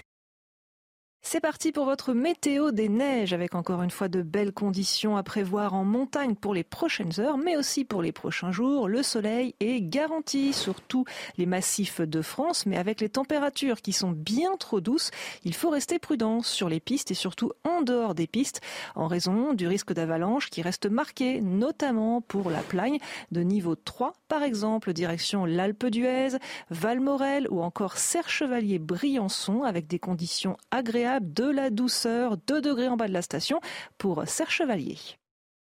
C'était votre programme avec Magnolia.fr. Changez votre assurance de prêt à tout moment et économisez sur Magnolia.fr, comparateur en assurance de prêt immobilier. Et dans le ciel de ce lundi 25 décembre, quel temps fait-il? Là aussi, on voit ça avec Karine Durand. La météo avec Groupe Verlaine. Isolation, photovoltaïque et pompe à chaleur pour une rénovation globale. Groupeverlaine.com Préparez-vous un 25 décembre plutôt agréable avec euh, du soleil et de la douceur. Mais en attendant, ce matin, place aux nuages, à la grisaille et au brouillard, surtout sur la moitié nord. Hein. Des brouillards qui peuvent être tenaces d'ailleurs sur l'ouest, le sud-ouest également en particulier, et parfois aussi sur le sud-est. Par contre, sur une grande partie de la moitié sud, le soleil est présent ce matin et il s'impose de plus en plus d'heure en heure. Il tend à remonter justement vers le nord et on a toujours ce vent gênant sur les côtes de la Manche. Au cours de l'après-midi, regardez la belle journée qui vous attend avec une ambiance quand même variable sur la moitié nord, partagée entre nuages et éclaircies. Par contre, de belles éclaircies sur la moitié sud, en particulier sur les massifs. C'est une superbe journée et toujours du vent soutenu sur le nord-ouest. Les températures sont extrêmement douces, largement au-dessus des moyennes de saison. Le ressenti est plus automnal qu'hivernal. 11 degrés à Paris, jusqu'à 12 degrés sur les côtes de la Manche. Et vous voyez des températures beaucoup plus fraîches par contre sur la moitié sud avec le ciel dégagé. Au cours de l'après-midi, encore une fois des valeurs nettement au-dessus des normales, 4 à 5 degrés au-dessus des normales de saison, 13 degrés prévus à Paris, un maximum de 20 degrés pour ce 25 décembre à Perpignan. Et pour les jours suivants, une ambiance toujours assez douce, pas de froid en prévision, une ambiance plus perturbée par contre pour le nord du pays avec de fréquentes petites perturbations assez faibles avec de la pluie et le retour de la neige en montagne en fin de semaine sur tous les massifs avec une baisse des températures prévue seulement pour la fin de semaine. C'était la météo avec Groupe Verlaine. Isolation, photovoltaïque et pompe à chaleur pour une rénovation globale. Groupeverlaine.com il est un petit peu plus de 7h30 sur CNews. Bon réveil à tous. On vous souhaite un très très beau Noël avec Chana Lousteau, avec Eric de Riedmaten et avec Harold Iman, bien évidemment. Voici les titres de votre journal de 7h30. À la une, on ira ce matin à Saint-Pierre-des-Corps, c'est près de Tours. La commune est agitée par des violences urbaines après la mort d'un jeune homme de 19 ans renversé par une voiture de police. Les images dès le début de ce journal. En région parisienne, les affrontements entre bandes rivales sont de plus en plus violents avec davantage de morts et de blessés. Ce sont les tout derniers chiffres de la préfecture de police pour l'année 2023. Les détails à suivre. Face à l'inflation et à la flambée des prix de l'énergie, l'Église catholique appelle aux dons. Elle lance pour la première fois un spot de publicité télé pour financer ses opérations solidaires à Noël. Une campagne qui vise notamment les jeunes fidèles qui sont de moins en moins nombreux à donner.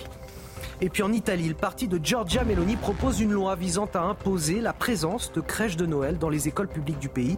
Nous serons sur place avec notre correspondante Natalia Mendoza. Et puis enfin le gouvernement français, et tout particulièrement Elisabeth Borne, fragilisée par la loi immigration. Emmanuel Macron prépare un bon coup de balai, pouvait-on lire ce week-end dans le JDD. Les rumeurs de remaniement vont bon train. Ce sera l'occasion d'en parler avec Elodie Huchard du service politique de CNews. Véhicules incendiés, feux de poubelle ou encore jet de mortier. La violence est montée d'un cran à Saint-Pierre-des-Corps près de Tours ce week-end après la mort d'un jeune homme de 19 ans renversé par une voiture de police. Les premiers témoignages indiquent qu'il avait euh, consommé des stupéfiants et qu'il se serait jeté sur le véhicule. Mais vous allez voir que sur place, les tensions restent vives. Dounia Tengour. Les faits se sont déroulés samedi très tôt, vers 7 h du matin à Saint-Pierre-des-Corps, près de Tours. Alors qu'il traversait la rue, un jeune homme âgé de 19 ans a été mortellement percuté par un véhicule de police. Selon les premiers témoins, l'homme était dévêtu et se serait jeté sur la voiture. Dans un communiqué, la procureure de la République de Tours, Catherine Sorita Minard, évoque une consommation de stupéfiants, mais aussi les antécédents psychiatriques de la victime. Cet après-midi, le père de la victime a été entendu, ainsi que trois témoins. Ils évoquent des troubles psychiques manifestés par la victime depuis quelque temps, avec des manifestations paranoïaques. Même si une enquête a été ouverte pour homicide involontaire par conducteur, l'accident mortel a créé l'émoi dans la ville. Une vingtaine de véhicules ont été incendiés dans la nuit de samedi à dimanche. Des CRS ont été déployés, trois mineurs ont été interpellés. De son côté, la policière qui était au volant indique n'avoir pas vu l'individu et n'avoir pas pu éviter le choc. ce fléau des bandes qui font leur loi dans certains quartiers de régions parisiennes. Le nombre de bandes recensées n'augmente pas. En revanche, la violence, elle, explose. Les rixes avec armes sont de plus en plus euh, fréquentes et les auteurs de ces agressions euh, sont de plus en plus jeunes. Les forces de l'ordre sont obligées de s'adapter et multiplient euh, la surveillance sur les réseaux sociaux pour tenter d'endiguer le phénomène. Dounia Tengour. Le nombre d'affrontements entre bandes rivales est en légère baisse dans l'agglomération parisienne, passant de 86 sur les 9 premiers mois de l'année 2022 à 78 sur la même période cette année. En revanche, les mises en cause, parfois très jeunes, ont de plus en plus recours aux armes blanches, barres de fer, bâtons ou encore béquilles. Ça se caractérise par des rixes et des, de plus en plus de violence, de plus en plus jeunes, avec des jeunes qui utilisent des armes par destination. Alors je pense à des couteaux, à des battes de baseball, euh, et qui bien souvent euh, se regroupent, euh, et ces regroupements sont favorisés à la faveur des, des réseaux sociaux, où ils se filment également. Les réseaux sociaux, lieu de la surenchère entre les bandes, alimentent quant à eux l'escalade vers le match retour entre janvier et septembre de cette année, les affrontements ont fait quatre morts contre deux l'an dernier sur la même période. Pour lutter contre le phénomène, les forces de l'ordre ont mis en place un système de surveillance accru il faut du renseignement en amont. Un renseignement, une veille sur les réseaux sociaux et euh, savoir pourquoi ces bandes se, regroupent. Vous avez des bandes qui se regroupent euh, sur un quartier ou sur des connotations ethnico-culturelles ou d'autres euh, de façon ponctuelle autour du trafic de stupéfiants ou sur des logiques de contrôle de quartier. Un travail d'anticipation qui a permis aux autorités d'éviter 53 affrontements sur les neuf premiers mois de l'année 2023.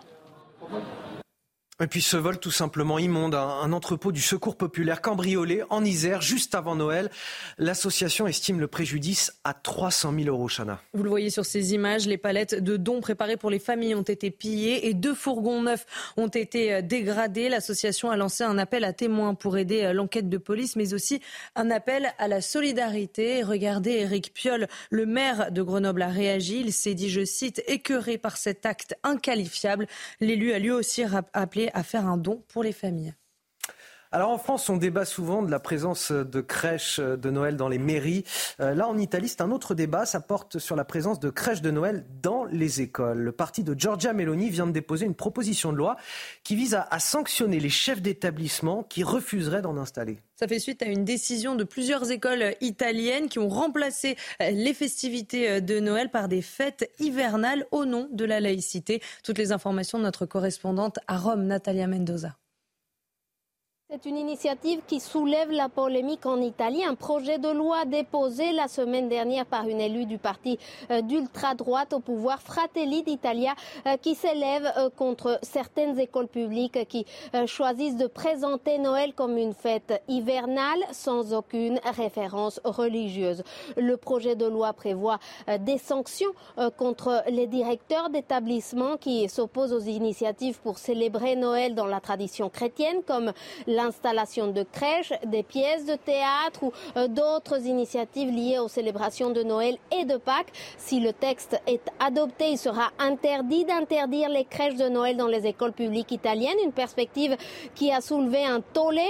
Euh, le président du syndicat des directeurs d'établissements scolaires estime qu'imposer les traditions n'est pas la solution. Je cite, nous vivons dans un pays laïque, a-t-il rappelé. Pour sa part, l'opposition y voit une façon euh, pour le gouvernement de promouvoir un agenda conservateur qui instrumentalise la religion à des fins politiques.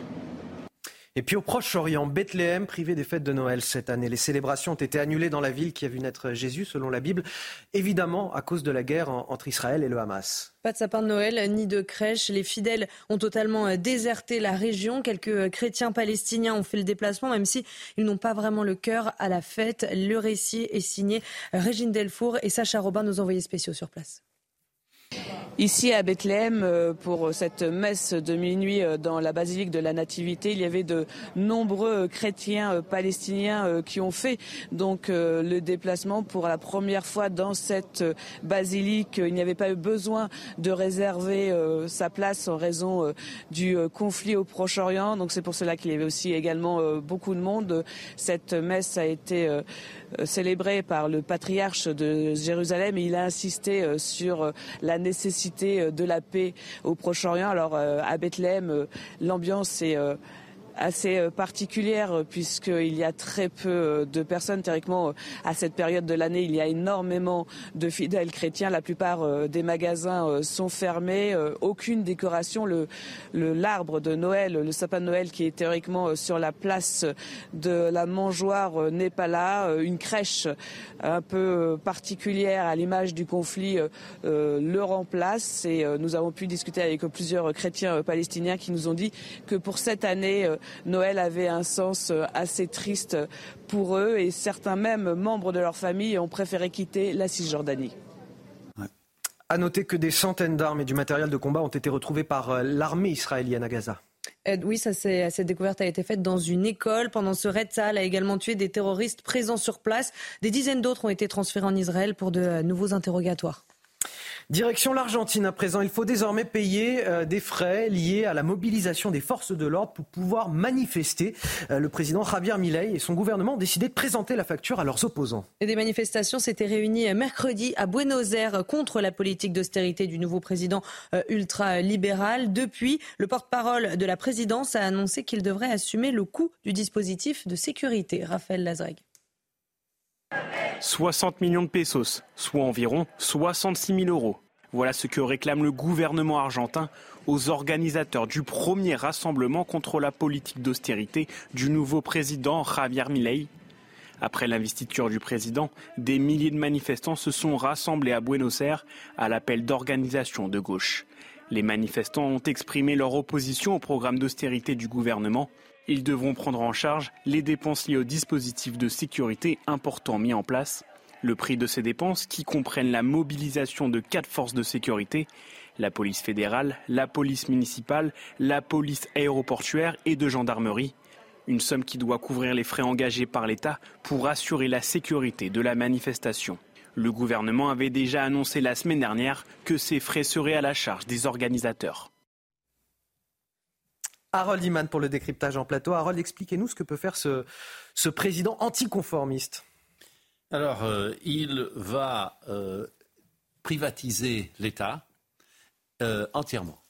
Donc, il faut savoir qu'en Argentine, l'État était dans l'économie, dans presque tous les recoins de l'économie. Donc, il y a une foultitude d'institutions publiques qui euh, n'existerait pas forcément ailleurs.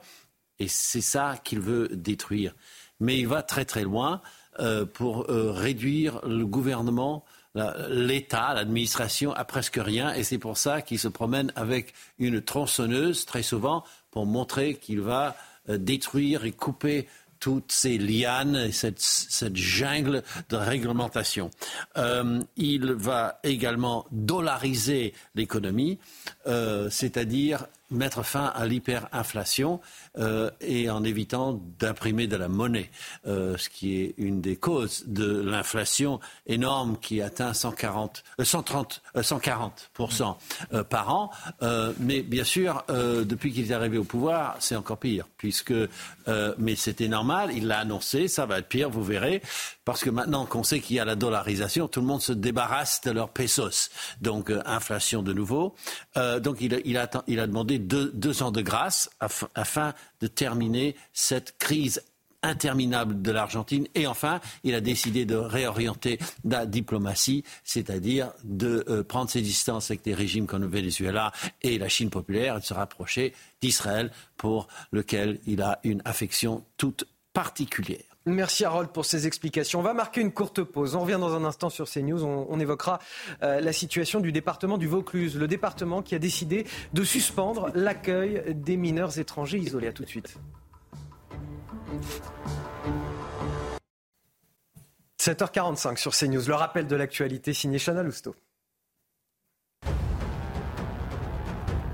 En Autriche, trois islamistes présumés ont été arrêtés. La sécurité a été renforcée à cause d'un risque d'attaque accru. À Vienne, des contrôles sont organisés autour des églises et des marchés de Noël. Selon les autorités autrichiennes, des agents terroristes en Europe appellent à mener des attaques contre des événements chrétiens, spécialement autour du 24 décembre. Le pape a présidé hier soir la traditionnelle messe de Noël dans la basilique Saint-Pierre de Rome. Une messe en présence de 6500 fidèles. Notre cœur ce soir est à Bethléem, a-t-il déclaré au cours de la célébration. Dans cette ville qui a vu naître Jésus selon la Bible, les festivités de Noël ont été annulées à cause évidemment de la guerre en Israël, euh, entre Israël et le Hamas. Attention, si vous avez mangé du saumon fumé pour les fêtes, un lot de saumon fumé tranché de Norvège fait l'objet d'un rappel à cause d'un risque de listeria. Cette bactérie peut être particulièrement dangereuse pour les femmes enceintes. La marque est le fumoir et le lot rappelé avait pour date limite de consommation le 1er janvier prochain. Pour plus d'informations, vous pouvez vous rendre sur le site gouvernemental Rappel Conso. Après le département de l'Ain et le territoire de Belfort. C'est désormais le, Vaucluse qui a décidé euh, de suspendre l'accueil des mineurs étrangers isolés. La présidente du conseil départemental explique que la capacité d'hébergement est arrivée à saturation, une décision qui provoque la colère des collectifs soutenant ces jeunes migrants. Le récit d'Audrey Berthaud. Décision prise jusqu'à nouvel ordre. Le service d'accueil des mineurs étrangers non accompagnés est fermé depuis plusieurs semaines dans le Vaucluse. En cause, une poussée importante du nombre de dossiers selon le département, comme le précise Dominique Santoni, la présidente du conseil départemental du Vaucluse. Notre capacité d'hébergement est à saturation.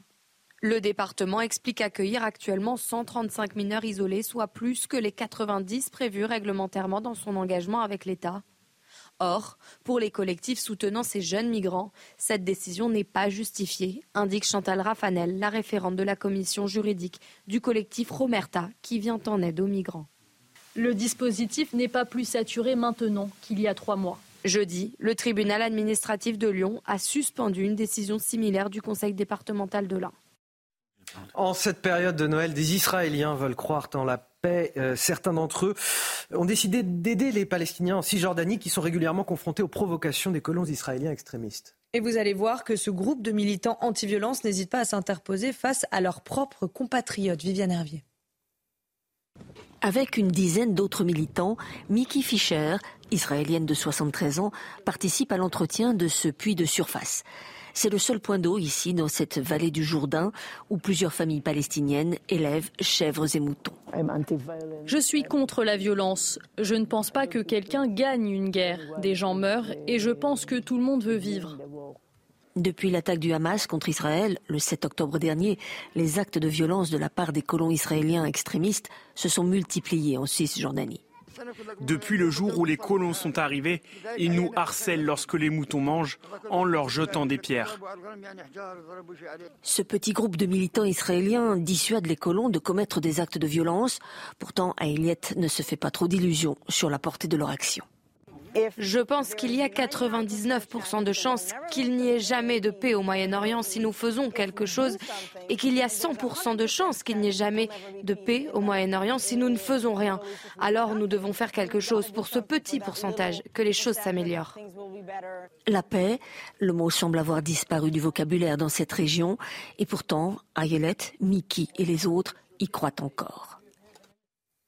Harold Iman, que sait-on de ces euh, colons israéliens dans ces villages isolés de Cisjordanie? Alors, ils s'installent dans des zones qui ne sont pas bien démarquées, euh, car la Cisjordanie est un échiquier avec plusieurs régimes.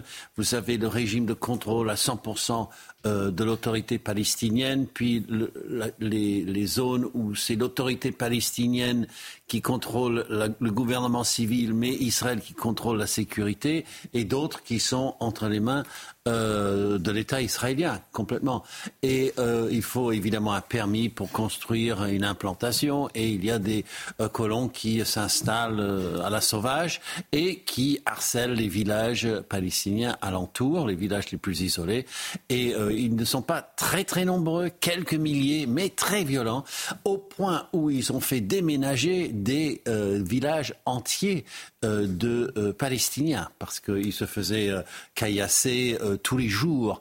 Et euh, la police n'était pas très très très répressive. Ça c'est un peu le reflet du gouvernement Netanyahou qui approuve, sans trop le dire, ce genre euh, de choses.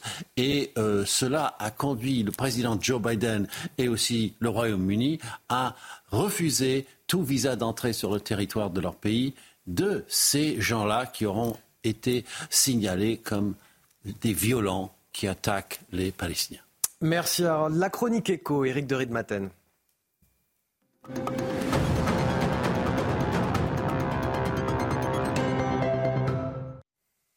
Eric, on va parler avec vous d'un phénomène qui se développe. On est le lundi 25 décembre et on a de plus en plus de Français euh, qui revendent leurs cadeaux de Noël pour payer leurs factures. Est-ce qu'on sait à peu près euh, euh, combien de Français sont, prêts à franchir le pas? Bah oui, ils sont de plus en plus nombreux et ils le font pour des problèmes de pouvoir d'achat. Alors 23% selon les derniers chiffres hein, qui vont revendre aujourd'hui, demain, les cadeaux de Noël.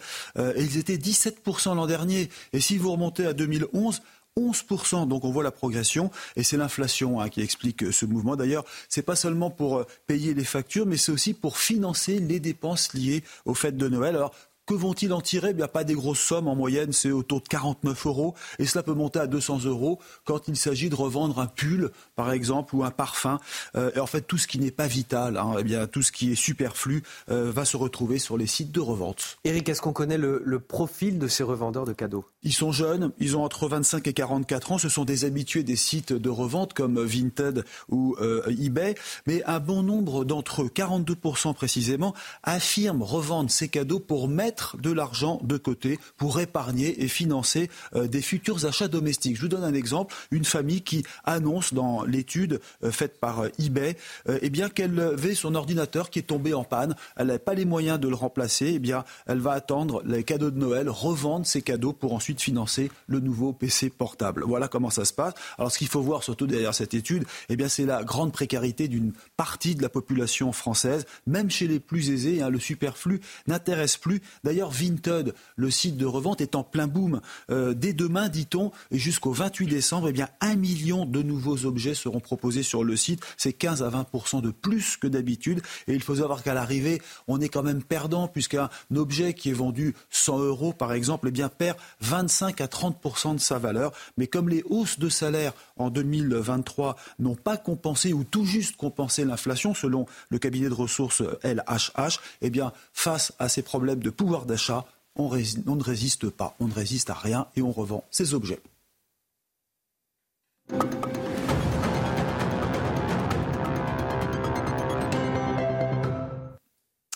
Faut-il s'attendre à un remaniement au sein de l'exécutif? C'est en tout cas euh, les bruits de couloir. Euh, Emmanuel Macron serait prêt à passer un coup de balai, euh, nous dit-on dans le JDD ce week-end.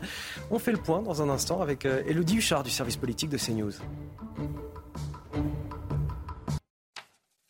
7h55 sur CNews. Les rumeurs vont bon train à, l'Elysée après l'adoption de la loi immigration. Le président de la République pourrait euh, changer certains ministres du gouvernement euh, début janvier, Chana. Ce serait une manière de rebondir pour Emmanuel Macron après la fracture provoquée par la loi immigration au sein même de son propre camp. Les explications d'Élodie Huchard, journaliste politique CNews.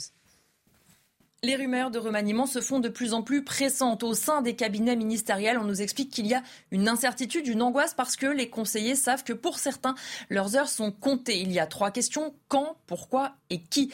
D'abord, le quand. On sait que le premier conseil des ministres aura lieu le 3 janvier, mais la fourchette serait plutôt dans la première quinzaine de janvier. Pourquoi? D'abord, il y a des ajustements à faire puisqu'on a vu par exemple qu'Aurélien Rousseau, ministre de la Santé, a démissionné. Son poste est donc à pourvoir, même si pour l'instant, sa collègue Agnès Firmin le Baudot l'occupe par intérim. Il y a aussi des ministres qui sont un peu à bout de souffle ou qui ont été eux-mêmes repris par le président de la République après des erreurs. On peut citer par exemple Rima Abdul Malak, la ministre de la Culture, qui s'est exprimée sur l'affaire de Pardieu et a été corrigée directement par le chef de l'État, ce qui n'est jamais bon signe. Emmanuel Macron aussi, qui a vu ces ministres qui ont été peu solidaires au moment de la loi immigration, ces ministres de l'aile gauche qui ont dit qu'ils voulaient démissionner. Le chef de l'État n'aurait pas apprécié cette pression. Et puis surtout, il y a une volonté aussi de donner un nouveau souffle après cet épisode compliqué de la loi immigration. Et toute la question, c'est aussi le qui et quelle ampleur finalement pour ce remaniement. Est-ce que Elisabeth Borne sera toujours présente? Il y a vraiment deux versions pour répondre à cette question. Ceux qui disent qu'elle a quand même été abîmée par cet épisode de la loi immigration, mais ça n'est pas la première fois qu'elle est sur la sellette. De son côté, la Première ministre, comme à son habitude, se projette sur l'avenir, explique qu'elle n'est pas dépositaire de son poste. Et puis surtout, c'est toujours extrêmement compliqué. Il faut veiller à la parité, il faut faire en sorte que tous les équilibres au sein de la majorité euh, soient respectés. Un casse-tête pour le président de la République, comme à chaque remaniement. Et puis, il faut faire attention parce qu'il y a un certain nombre de périodes dans l'année où on s'attend aussi à un remaniement, notamment après les élections européennes ou bien après les Jeux olympiques. Il ne faut donc pas qu'Emmanuel Macron grille toutes ses cartouches dès le mois de janvier. Tempête au, gouvernement, qu'en est-il dans le ciel de votre lundi 25 décembre? On voit ça tout de suite avec Karine Durand. La météo avec Groupe Verlaine. Isolation, photovoltaïque et pompe à chaleur pour une rénovation globale. Groupeverlaine.com Préparez-vous un 25 décembre plutôt agréable avec euh, du soleil et de la douceur. Mais en attendant, ce matin, place aux nuages, à la grisaille et au brouillard, surtout sur la moitié nord. Hein. Des brouillards qui peuvent être tenaces d'ailleurs sur l'ouest, le sud-ouest également en particulier, et parfois aussi sur le sud-est. Par contre, sur une grande partie de la moitié sud, le soleil est présent ce matin et il s'impose de plus en plus d'heure en heure. Il tend à remonter justement vers le nord et on a toujours ce vent gênant sur les côtes de la Manche. Au cours de l'après-midi, regardez la belle journée qui vous attend avec une ambiance quand même variable sur la moitié nord, partagée entre nuages et éclaircies. Par contre, de belles éclaircies sur la moitié sud, en particulier sur les massifs. C'est une superbe journée et toujours du vent soutenu sur le nord-ouest. Les températures sont extrêmement douces, largement au-dessus des moyennes de saison. Le ressenti est plus automnal qu'hivernal. 11 degrés à Paris, jusqu'à 12 degrés sur les côtes de la Manche. Et vous voyez, des températures beaucoup plus fraîches par contre sur la moitié sud avec le ciel dégagé. Au cours de l'après-midi, encore une fois des valeurs nettement au-dessus des normales, 4 à 5 degrés au-dessus des normales de saison, 13 degrés prévus à Paris, un maximum de 20 degrés pour ce 25 décembre à Perpignan. Et pour les jours suivants, une ambiance toujours assez douce, pas de froid en prévision, une ambiance plus perturbée par contre pour le nord du pays avec de fréquentes petites perturbations assez faibles avec de la pluie et le retour de la neige en montagne en fin de semaine sur tous les massifs avec une baisse des températures prévue seulement pour la fin de semaine. C'était la météo avec Groupe Verlaine. Isolation, photovoltaïque et pompe à chaleur pour une rénovation globale. Groupeverlaine.com 7h59, excellent réveil à tous ceux qui nous rejoignent sur CNews. On vous souhaite également un très très joyeux Noël avec Chana Lousteau qui m'accompagne, avec Eric de Riedmaten et également et Harold Iman pour parler de la situation à l'international. Voici les titres de votre journal de 8h. À la une, les forces de l'ordre bien présentes hier soir devant les églises de France pour la messe de Noël et pour cause, la menace terroriste est au plus haut. Triste mais rassurant pour les fidèles, nos équipes sont allées à leur rencontre. Pour les plus démunis, le Secours catholique a organisé sa traditionnelle soirée de Noël sur des péniches parisiennes. Six bateaux affrétés, un menu de fête et même une piste de danse. De quoi oublier ses soucis le temps d'une soirée. Les images à suivre. Deux agents agressés et blessés au centre pénitentiaire de Gradignan, en Gironde. Les surveillants de prison dénoncent une situation explosive dans les maisons d'arrêt de France. Vous les entendrez dans ce journal. Un Noël sous tension pour les forces de l'ordre. Gérald Darmanin, le ministre de l'Intérieur, a demandé au préfet de renforcer la sécurité en raison du niveau très élevé de la menace terroriste. Alors hier soir, devant les églises, euh, la présence des forces de l'ordre était bien visible, et notamment à Paris, Chana. Un moment de recueillement dans les lieux de culte protégés. Est-ce que c'est suffisant pour rassurer les fidèles? On voit ça dans ce reportage de Laurent Sélarié et Bamba avec le récit de Dounia Tengour plus de policiers et une vigilance maximale, comme ici dans l'église Saint-Sulpice dans le 6e arrondissement de la capitale. Pour les fêtes de Noël, la sécurité a été renforcée aux abords des lieux de culte chrétiens. L'objectif, faire face à la menace terroriste très élevée qui pèse actuellement sur le pays.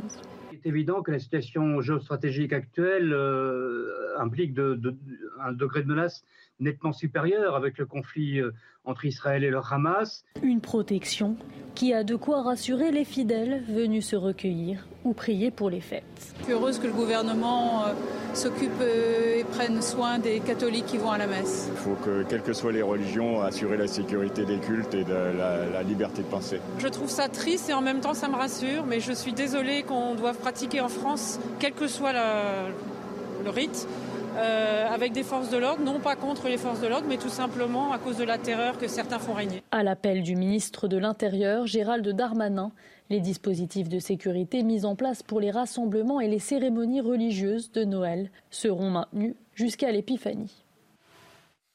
Un Noël particulier à travers la planète entre guerre et pauvreté. De nombreuses localités n'avaient pas le cœur à, la fête hier. C'est le cas à Bethléem notamment. Et pendant ce temps, dans d'autres coins du monde, l'heure était bien au réveillon. Et ce matin, les enfants attendent avec impatience, si ça n'est pas déjà fait, le passage euh, du Père Noël. Tour d'horizon avec Marine Sabourin. C'est tout un symbole. Bethléem vidé de ses pèlerins et ses touristes. La ville qui a, selon la tradition chrétienne, vu naître Jésus, a annulé toutes les festivités en solidarité au peuple gazaoui. Seule une messe de minuit a été officiée hier dans la célèbre basilique de la Nativité, où les fidèles ont pu observer à leur sortie cette œuvre d'art, installée cette année à la place de la crèche. Elle représente la situation à Gaza, Marie et Joseph, au milieu d'un amas de débris et de tôles derrière des barbelés. En Syrie, le cœur n'est pas à la fête non plus pour la minorité chrétienne. Les églises ont elles aussi restreint les célébrations à des prières? Autre ambiance au Royaume-Uni, où les Britanniques ont pu profiter du concert annuel de chants de Noël depuis l'abbaye de Westminster, animé cette année par la princesse de Galles Kate Middleton. Dans le même temps, les Américains ont suivi sur leur radar le trajet du Père Noël, pendant que d'autres tentaient de l'imiter, mais pour la bonne cause à Madrid, en Espagne, où des milliers de personnes déguisées se sont réunies pour une traditionnelle course caritative visant à récolter des fonds pour la Croix-Rouge. Le vrai Père Noël, lui, continue sa route avant de prendre des vacances dès demain, peut-être au bord de l'eau, comme cette œuvre d'art réalisée en sable à Pourri en Inde. Et ce matin, on pense aussi à toutes les personnes isolées. Si vous habitez en région parisienne, sachez que le Frater Noël existe. C'est une initiative lancée chaque année par le Secours catholique. Oui, tous les 24 décembre, euh, six péniches sont spécialement euh, affrétées sur la Seine pour que euh, les personnes en situation de précarité ou isolées puissent passer un bon Noël, une soirée sous le signe de la solidarité racontée par Marine Sabourin.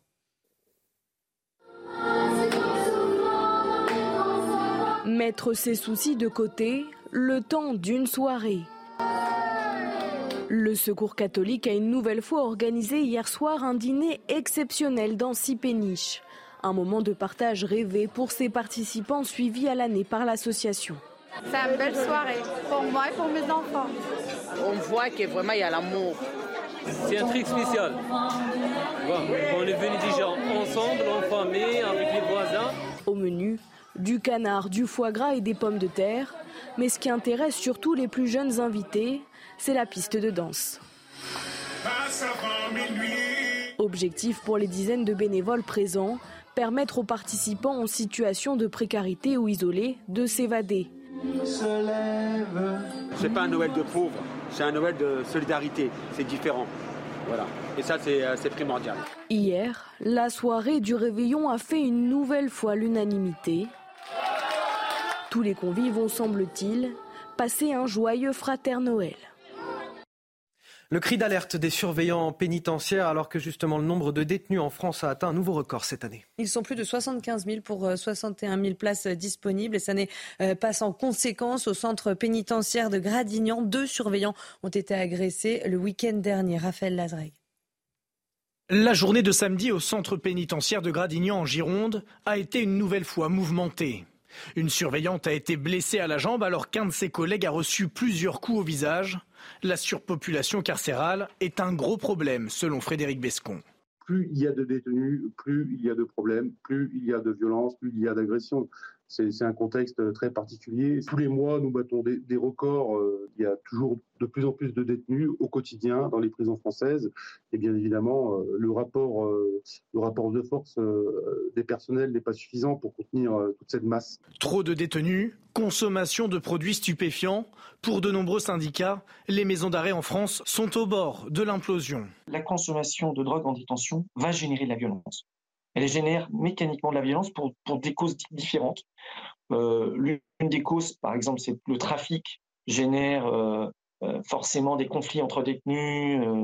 la consommation de cocaïne ou la consommation de cannabis peut générer, à un moment donné, une crise psychotique de, la part, du détenu qui va partir en vrille complètement et qui va agresser un personnel pour faire face à la surpopulation carcérale, le gouvernement a mis en place un plan qui vise l'ouverture de 15 000 places de prison d'ici 2027.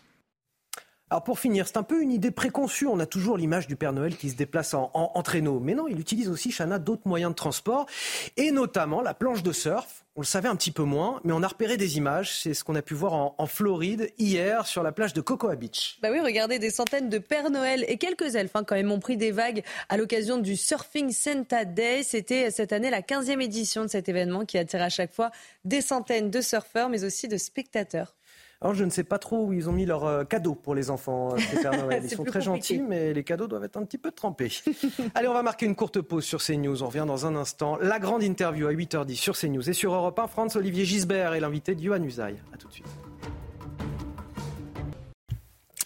Bonjour Franz-Olivier Gisbert. Bonjour. Nous sommes le 25 décembre. Joyeux Noël à vous et joyeux, Noël, à tous les téléspectateurs et auditeurs qui nous suivent sur Europe 1 et sur CNews. Y a-t-il un problème avec Noël? C'est ma première question. On souhaite de plus en plus de belles fêtes. On souhaite parfois un, bel hiver, comme dans la ville de Nantes. Le mot Noël semble disparaître progressivement au, terme, au profit de, termes moins connotés euh, religieusement. Est-ce que c'est le signe, selon vous, que le wokisme est en train de, de gagner du terrain en France? Je suis pas sûr qu'il en gagne, moi. J'ai au contraire, euh, j'ai plutôt le sentiment qu'il y a un retour euh, de Noël. Alors vous avez raison, s'il y avait un prix de la bêtise, il faudrait l'attribuer sans conteste à la mairie de Nantes, évidemment pour cette ce bel hiver à la place de Joyeux Noël. Mais euh, puis vous retrouvez à peu près le même phénomène dans toutes les mairies dirigées par les escrologistes faut les appeler comme ça, les escrologistes, c'est comme ça que je les appelle, parce que ce sont des escrocs intellectuels pour la plupart. Bon, là, c'est une socialiste. Mais enfin, vraiment, elle mérite le prix de la bêtise. Et moi, je vis dans une ville euh, où il y a une forte communauté, euh, comment on dit, euh, arabo-musulmane, Marseille. Et franchement, on se dit Noël toute la journée. Mmh. Donc, je veux dire, le, le problème ne se posait pas, ne se pose pas en tout cas dans un certain nombre de... Et je pense que c'est un problème qui est dans la tête euh, de personnalités politiques euh, euh, marquées souvent très à gauche, mais je ne crois pas que c'est un phénomène général. Je pense qu'il y a plutôt un retour de Noël. On va parler de votre bouquin. Vous avez rencontré beaucoup de Français à cette occasion, évidemment. Selon vous, en ce jour de Noël, dans quel état d'esprit sont les Français aujourd'hui? Bon, Ils ont la gueule de bois. Euh... c'est pas forcément pour ce qu'ils ont mangé, mais oui, il y a un phénomène, je dirais une gueule de bois métaphysique, c'est-à-dire vous voyez très bien que moi, ce que je raconte et parler du livre, euh, le, ça commence avec quand même, euh, dans les années 70, la France, euh, quand on était français, on était en haut du tableau. Euh, on faisait partie des cinq pays avec la richesse nationale la plus importante par habitant, euh, avec les États-Unis, la Suisse, la Suède. Enfin, on, donnait envie. On, était dans le pack de tête. Et oui, il y a même des futurologues qui venaient pour voir comment on faisait, parce que ça, c'est la conséquence de la politique économique du général de Gaulle. Mais on avait des taux de croissance de 5 à 6 Bon, aujourd'hui, on n'est pas dans le bas du tableau. On est 26e, 27e. On est bon, on arrive vers la 30e. On baisse chaque année. Je dis pas qu'on baisse, c'est-à-dire on s'appauvrit pas, mais euh, dans la course des nations, eh ben, on se fait dépasser par, par les autres. Et on, est de, plus vite. Et on est de moins en moins fiers d'être français, c'est ce que vous dites aussi? Bah, je pense que une des solutions, parce que bon, moi je, je reste très optimiste, parce que la France n'est pas finie. De Gaulle disait, elle nous enterrera tous évidemment. Mais euh, une des une des solutions, c'est évidemment la, la, relance du patriotisme. C'est important le patriotisme. Là-dessus, il y a une idéologie qui a marqué euh, disons, les Français à partir de la fin des années 90, que on peut appeler l'immigrationnisme, c'est-à-dire l'idée que être pour, euh, contre l'immigration, c'était être, euh, comment dire, euh, raciste. Ça n'a rien à voir. Euh, c'est que, vous voyez, l'idée que la France doit se dissoudre finalement dans l'univers est une idée absurde. Voyez, j'entendais un, comment dire un politologue, un jeune politologue, qui disait mais euh, euh, j'ai rien fait pour être français, je n'ai aucun mérite à être français. Bah oui, mais alors à ce moment-là, avec ce type de discours, il comment dire, il légitime la politique de colonisation. Je veux dire, il légitime l'idée de guerre parce que finalement tout nous appartient, l'univers nous appartient. C'est pas c'est pas vrai. Il faut comment dire, on a besoin de frontières on va parler de l'immigration dans un instant. Avant cela, un, mot sur votre bouquin, puisque vous publiez le, troisième tome de votre histoire intime de la Ve République, qui est intitulé Tragédie française. Quelle est, selon vous, la principale tragédie que nous connaissons en ce moment en France? Bah, Vous abordiez le sujet de euh, on n'est pas fier d'être français. Je crois que c'est un, sujet absolument fondamental. Il faut là, la phrase de Macron est assez juste. D'ailleurs, euh, euh, faire nation, refaire nation, hein, parce que on a vécu avec l'idée du vivre ensemble. c'est clair que le vivre ensemble, c'est plus tout à fait ce qu'on croyait. Donc, euh, je pense que c'est vraiment le problème fondamental. Après, vous avez toutes sortes de sujets. Vous avez évidemment l'économie, parce que euh, voilà, on va se contenter cette année. On va dire ah, bien parce que on a un commerce extérieur euh, qui aura un déficit de, de, de 100 milliards. je vous dirais c'est mieux que les 163 milliards de l'année dernière, de, de l'année d'avant. Mais bon, on, on, a quand même, si vous voulez, on, on, on vit une sorte, c'est comme ça qu'on perçoit les choses, une sorte d'affaissement. Il faut se dire les choses. à travers aussi, à travers les flux migratoires aussi, qui sont pas contrôlés. Il y a le sentiment d'un délitement. Et puis l'école, l'école, c'est absolument fondamental. Vous voyez, tout ce qu'on apprend tous les jours, avec le, le, comment dire, les attaques sur, les profs, les menaces, les professeurs qui ont peur. Est-ce que c'est normal dans une société que les, à la laïcité oui, oui, mais que les professeurs soient menacés, qu'ils aient mhm. peur, que les pompiers aient peur. Enfin, c'est vraiment, il y a besoin d'un retour aussi euh, de l'autorité à tous les niveaux. Comment est-ce qu'on refait nation? C'est vrai que c'est une expression du président de la République, il faut refaire la nation, mais lui, lui-même n'a pas trouvé la, la, réponse à cette question. Comment est-ce qu'on refait nation aujourd'hui dans un pays qui, vous avez raison, en a profondément besoin? Ah, vous avez raison, il n'a pas encore trouvé la solution. Bon, cela étant, il y a des pistes, par exemple, et j'étais frappé de voir à quel point euh, Gabriel Attal, avec une politique extrêmement dure sur l'immigration, enfin entre nous, qui est celle de Jean-Michel Blanquer euh, quelques années auparavant. Euh, Jean-Michel Blanquer, d'ailleurs, que, Emmanuel Macron a viré, on, ne sait toujours pas pourquoi. Euh, et, et, donc, si, c'est vrai que cette politique, elle a tout de suite plu aux Français. Vous voyez, c'est important ça. Parce que les Français, c'est ce qu'ils veulent. Ils veulent de la fermeté. Ils veulent de l'autorité.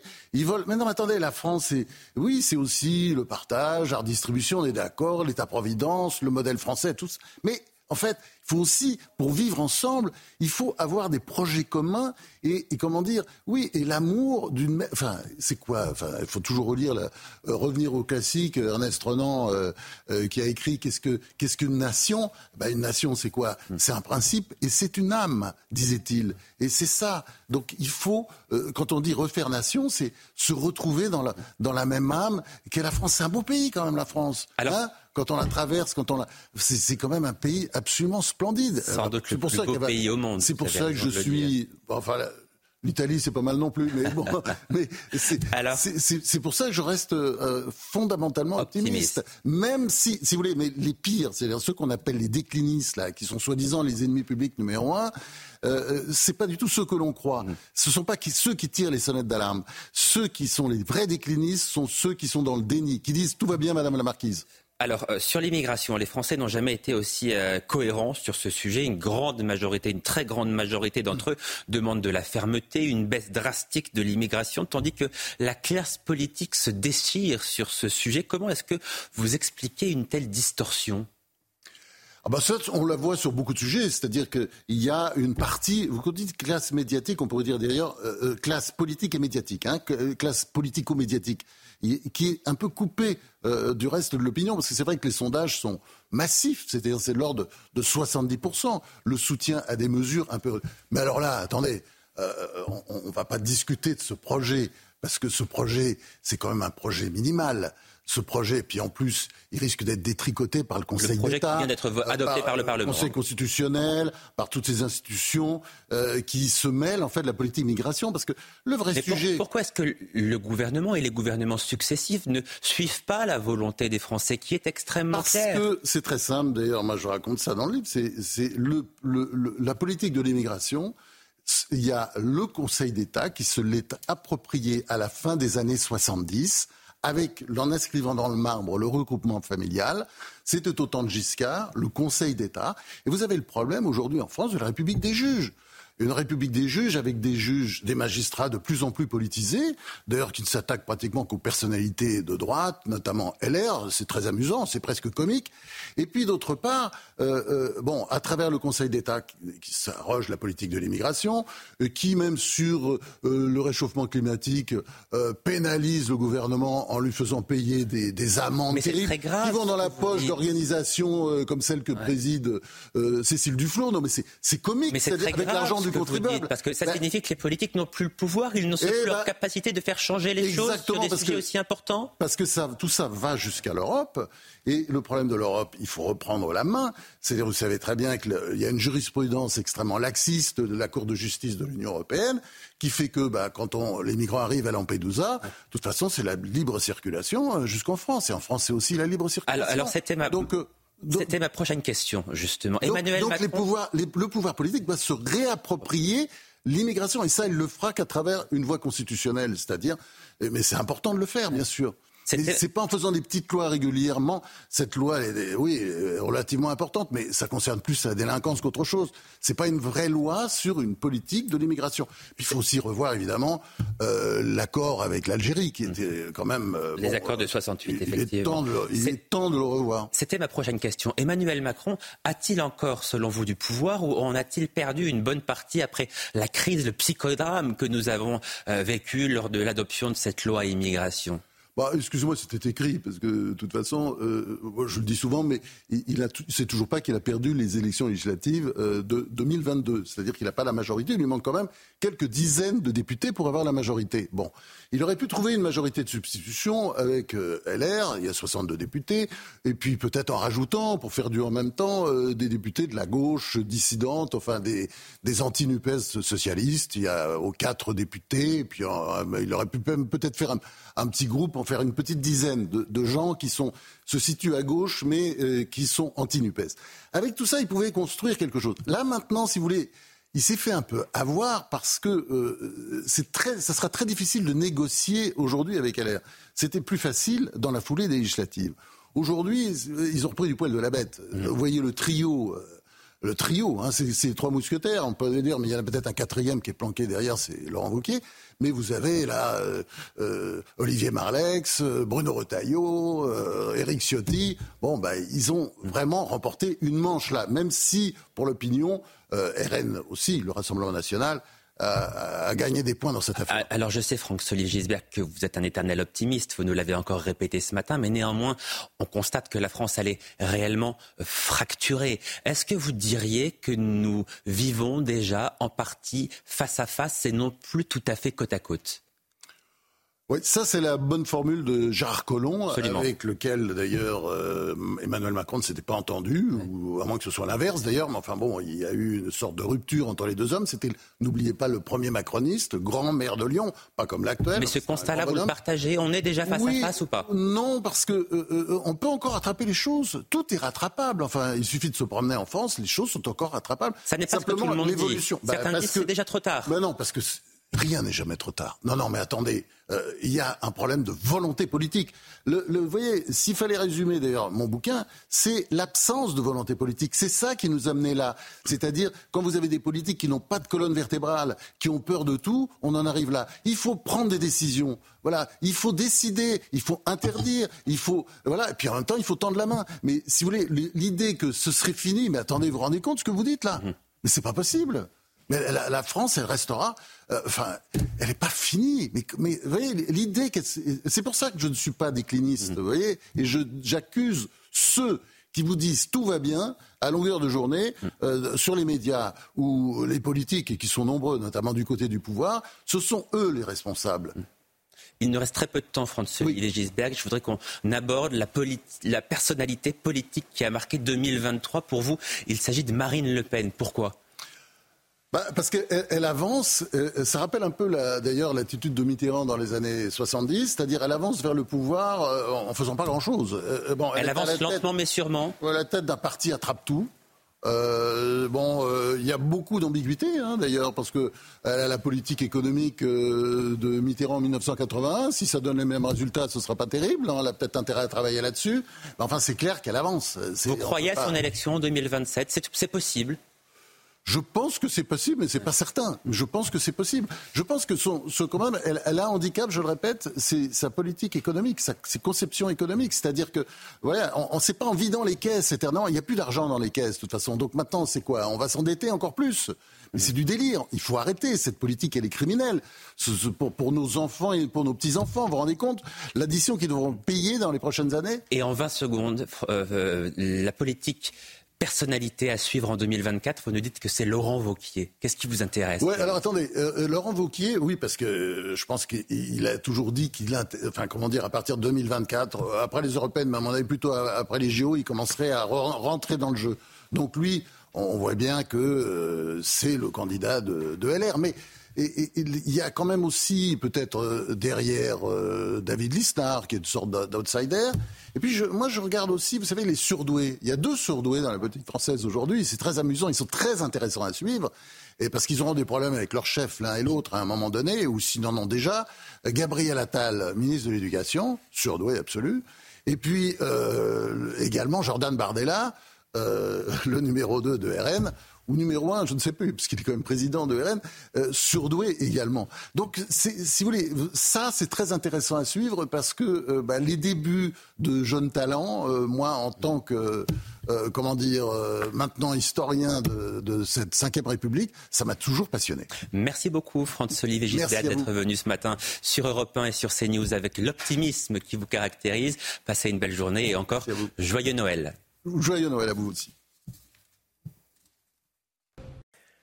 Bienvenue à tous dans votre matinale sur CNews, ceux qui nous rejoignent. On vous souhaite évidemment un très très joyeux Noël dans cette matinale avec Chanel Housteau, bien évidemment, Eric de Riedmaten, Harold Iman. Voici les titres de votre journal de 8h30. À la une, on ira ce matin à Saint-Pierre-des-Corps, près de Tours. La commune est agitée par des violences urbaines après la mort d'un jeune homme de 19 ans, renversé par une voiture de police. Les images à suivre dès le début de ce journal. En région parisienne, les affrontements entre bandes rivales sont de plus en plus violents, avec davantage de morts et de blessés. Ce sont les tout derniers chiffres de la préfecture de police pour l'année 2023. Les détails à suivre. Face à l'inflation et la flambée des prix de l'énergie, l'Église catholique appelle au don. Elle lance pour la première fois un spot de publicité télé pour financer ses opérations solidaires à Noël. Une campagne qui vise notamment les jeunes fidèles qui sont de moins en moins nombreux à donner. Et puis en Italie, le parti de Giorgia Meloni propose une loi visant à imposer la présence de crèches de Noël dans les écoles publiques du pays. Nous serons sur place avec notre correspondante Natalia Mendoza. Mais tout d'abord, ces véhicules incendiés, les feux de poubelle ou encore jets de mortier. La violence est montée d'un cran ce week-end à Saint-Pierre-des-Corps, près de Tours, après la, la mort d'un jeune homme de 19 ans renversé par une voiture de police. Alors les premiers témoignages indiquent qu'il avait euh, consommé euh, des stupéfiants et qu'il se serait jeté euh, sur le véhicule. Mais vous allez voir que les tensions restent vives sur place. Dounia Tengour. Les faits se sont déroulés samedi très tôt, vers 7 h du matin à Saint-Pierre-des-Corps, près de Tours. Alors qu'il traversait la rue, un jeune homme âgé de 19 ans a été mortellement percuté par un véhicule de police. Selon les premiers témoins, l'homme était dévêtu et se serait jeté sur la voiture. Dans un communiqué, la procureure de la République de Tours, Catherine Sorita Minard, évoque une consommation de stupéfiants, mais aussi les antécédents psychiatriques de la victime. Cet après-midi, le père de la victime a été entendu, ainsi que trois témoins. Ils évoquent des troubles psychiques manifestés par la victime depuis quelque temps, avec des manifestations paranoïaques. Même si une enquête a été ouverte pour homicide involontaire par conducteur, l'accident mortel a créé l'émoi dans la ville. Une vingtaine de véhicules ont été incendiés dans la nuit de samedi à dimanche. Des CRS ont été déployés, trois mineurs ont été interpellés. De son côté, la policière qui était au volant indique n'avoir pas vu l'individu et n'avoir pas pu éviter le choc.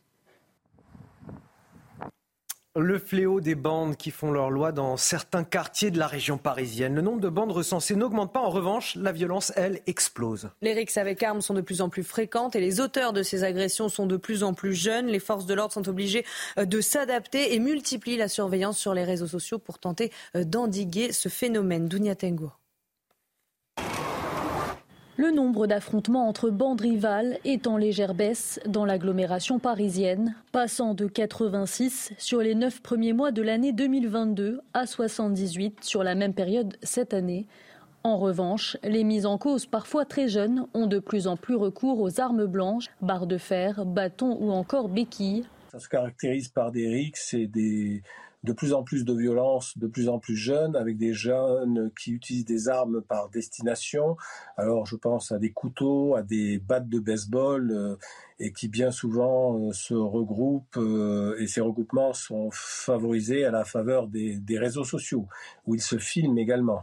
Les réseaux sociaux, lieu de la surenchère entre les bandes, alimentent quant à eux l'escalade vers le match retour. Entre janvier et septembre de cette année, les affrontements ont fait quatre morts contre deux l'an dernier sur la même période. Pour lutter contre le phénomène, les forces de l'ordre ont mis en place un système de surveillance accru. Il faut du renseignement en amont, un renseignement, une veille sur les réseaux sociaux et euh, savoir pourquoi ces bandes se, regroupent. Vous avez des bandes qui se regroupent euh, sur un quartier ou sur des connotations ethnico-culturelles ou d'autres euh, de façon ponctuelle autour des, du trafic de stupéfiants ou sur des logiques de contrôle de quartier. Un travail d'anticipation qui a permis aux autorités d'éviter 53 affrontements sur les neuf premiers mois de l'année 2023. Ce vol tout particulièrement écœurant dans le département de l'Isère. Un entrepôt du Secours populaire a été cambriolé juste avant Noël. L'association estime le préjudice à 300 000 euros, Chana. Les palettes de dons préparées pour les familles ont été pillées et deux fourgons neufs ont été dégradés. L'association a lancé un appel à témoins pour aider l'enquête de police, mais aussi un appel à la solidarité, tout comme Éric Piolle, maire de Grenoble, qui a réagi euh, sur Twitter. Il s'est dit, je cite, écœuré par cet acte inqualifiable. Durant les fêtes de Noël, l'Église appelle aux dons. Euh, durant une semaine, des publicités apparaissent un petit peu partout, dans les gares, les rues, mais également à la télévision. Cette campagne a été lancée alors que les fidèles donnent de moins en moins à l'Église et tout particulièrement euh, les jeunes. Les explications sont signées Audrey Berthaud. Et tendre la main. Publicité à la télévision, affiche dans les gares. Pour la première fois de son histoire, l'Église catholique lance une campagne d'appel aux dons en un an, elle estime avoir perdu 50 000 donateurs.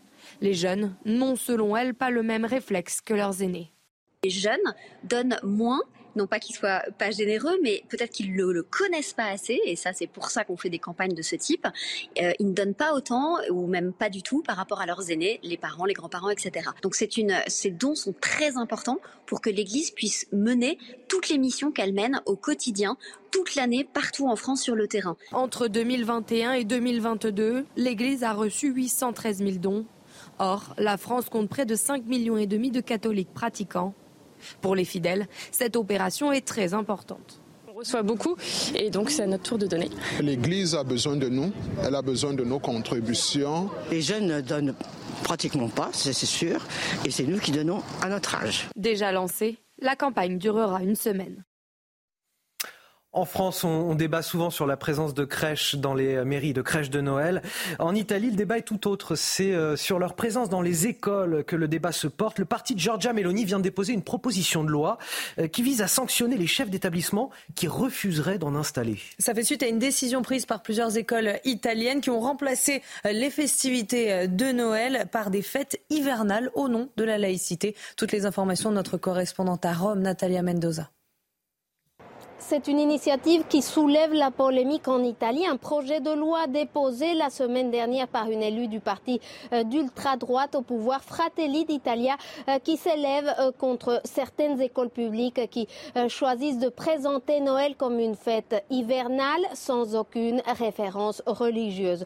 Le projet de loi prévoit des sanctions contre les directeurs d'établissements qui s'opposent aux initiatives pour célébrer Noël dans la tradition chrétienne, comme l'installation de crèches, des pièces de théâtre ou euh, d'autres initiatives liées aux célébrations de Noël et de Pâques. Si le texte est adopté, il sera interdit d'interdire les crèches de Noël dans les écoles publiques italiennes, une perspective qui a soulevé un tollé. Euh, le président du syndicat des directeurs d'établissements scolaires estime qu'imposer les traditions n'est pas la solution. Je cite, nous vivons dans un pays laïque, a-t-il rappelé. Pour sa part, l'opposition y voit une façon euh, pour le gouvernement gouvernement de promouvoir un agenda conservateur qui instrumentalise la religion à des fins politiques. Et puis l'Ukraine qui passe son deuxième Noël en pleine guerre contre la Russie. À cette occasion, le président Volodymyr Zelensky a adressé hier ses vœux à son peuple. D'un ton grave, il a décrit l'atmosphère très particulière de la fête de Noël vécue en temps de guerre. Écoutez. Cela fait la deuxième année que nous découvrons un autre format de Noël, une autre dimension. C'est Noël en temps de guerre totale. C'est Noël avec une ambiance, un contexte et un goût différents. Et le dîner en famille à la maison est différent parce que nous ne sommes pas tous à la maison et tout le monde n'a pas de maison. Ce ne sont pas les repas sur la table qui sont importants maintenant, mais les personnes assises à table et combien cela est précieux lorsqu'elles sont à côté de nous.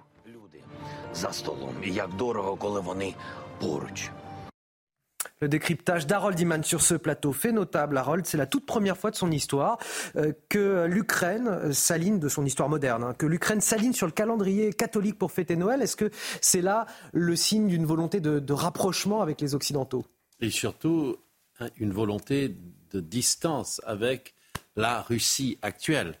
Car en Russie, c'est le 7 janvier que l'on célèbre euh, Noël. C'est le calendrier julien et qui euh, a été instauré par Jules César et euh, qui est encore en vigueur pour la liturgie, non pas dans la vie civile où on est grégorien. Et donc l'Ukraine qui a été incorporée en 1654, si je ne me trompe pas, dans la Russie par divers stades, jusqu'à être russifiée, eh bien, veut inverser la tendance complètement.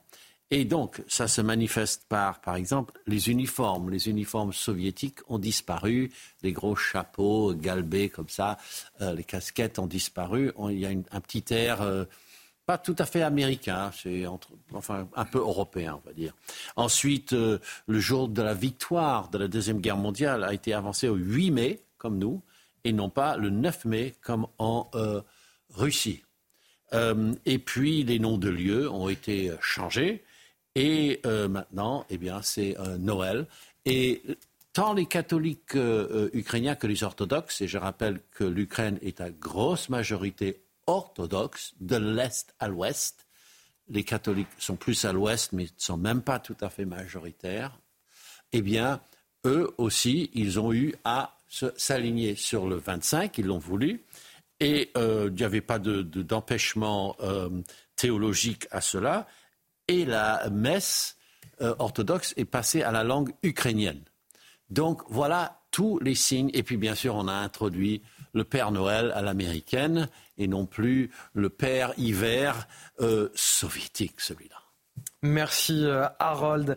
On va partir euh, maintenant à Bethléem, privé de fête de Noël. Cette année, les célébrations ont été annulées dans la ville, bien évidemment, à cause de la guerre entre Israël et le Hamas. Pas de sapin de Noël ni de crèche. Les fidèles ont totalement euh, déserté la région. On rejoint tout de suite notre envoyé spécial sur place, Régine Delfour, avec Sacha Robin pour les images. Régine, bonjour. L'ambiance, on l'imagine, est pesante à Bethléem cette année. Absolument, l'ambiance est pesante puisqu'il faut imaginer que d'ordinaire, il y a énormément de fidèles, des chrétiens euh, qui sont ici euh, dans la ville de Bethléem. Sur les images de Sacha Robin, vous pouvez voir euh, donc la basilique de la Nativité. C'est dans cette basilique, en dessous en fait, au sous-sol, qu'il y a la grotte où le Christ serait né. Et, théoriquement, il y a toujours énormément de, de pèlerins puisque c'est très important pour ces fidèles de célébrer la naissance du Christ. Alors hier, il y avait euh, la messe, hein, la, messe de minuit.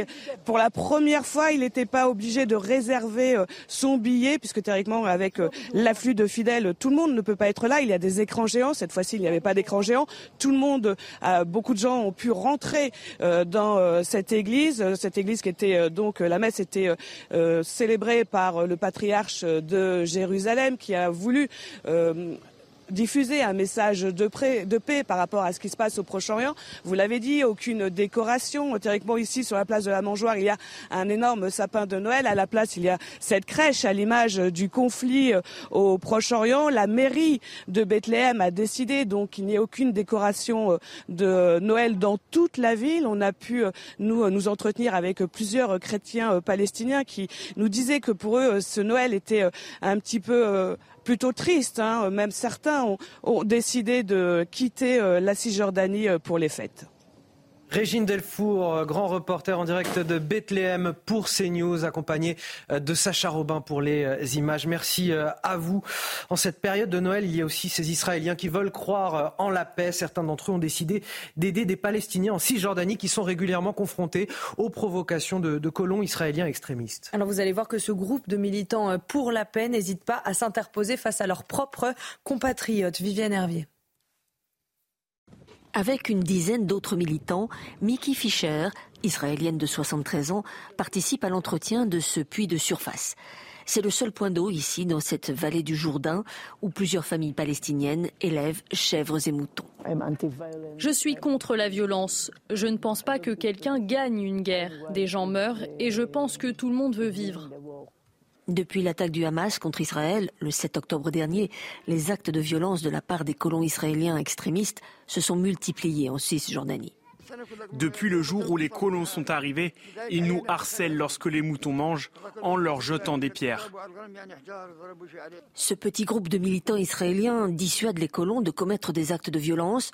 Pourtant, Ailiet ne se fait pas trop d'illusions sur la portée de leur action. Je pense qu'il y a 99% de chances qu'il n'y ait jamais de paix au Moyen-Orient si nous faisons quelque chose et qu'il y a 100% de chances qu'il n'y ait jamais de paix au Moyen-Orient si nous ne faisons rien. Alors nous devons faire quelque chose pour ce petit pourcentage, que les choses s'améliorent.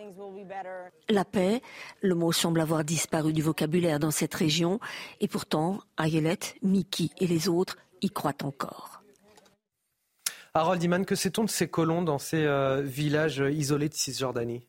Alors, les colons qu'on n'a pas vus physiquement dans le sujet sont des gens qui se reconnaissent facilement. Ces colons-là, hein, euh, en Israël, généralement, ils ont des rouflaquettes comme ça, mais ils sont habillés en couleur et de manière euh, normale. Euh, avec des kippas euh, multicolores. Donc ça les distingue complètement des manteaux noirs et des Lubavitch et tout ça qu'on pourrait connaître même dans les rues de Paris. Et euh, ils s'installent dans des endroits qui ne sont pas délimités par l'armée israélienne. Ils n'ont souvent pas le droit même d'être où ils sont. C'est ce qu'on appelle les implantations illégales. Et de là, ils attaquent les villages avoisinants. Ils ont même obligé euh, deux villages à euh, plier bagages complètement parce qu'ils étaient euh, caillassés, intimidés, harcelés et que les réservistes sur place étaient de leur côté un petit peu. Maintenant, la police régulière est arrivée, cela est en train de diminuer. Et n'oublions pas que Joe Biden lui-même a dit qu'il ne recevrait pas ceux qui harcèlent et qui ont un dossier pour violence à la police n'auraient pas leur visa d'entrée sur le sol américain. Donc c'est un message. Et, l'Union européenne devrait suivre cette démarche. Merci euh, Harold Iman pour ces euh, précisions. On arrive bientôt à la fin de cette émission, bientôt, parce que euh, là j'ai le plaisir d'avoir sur ce plateau, et c'est signe que c'est vraiment Noël, Brigitte Millot pour la chronique santé. Non mais moi quand je suis là et que j'ai le plaisir de vous avoir, Brigitte Millot, je le dis clairement, parce que ce n'est pas toujours le cas. Donc c'est la chronique santé, Brigitte Millot tout de suite. Retrouvez votre programme avec le sérum anti-chute 6 cœurs de Lazartigue. Lazartigue, efficace par nature.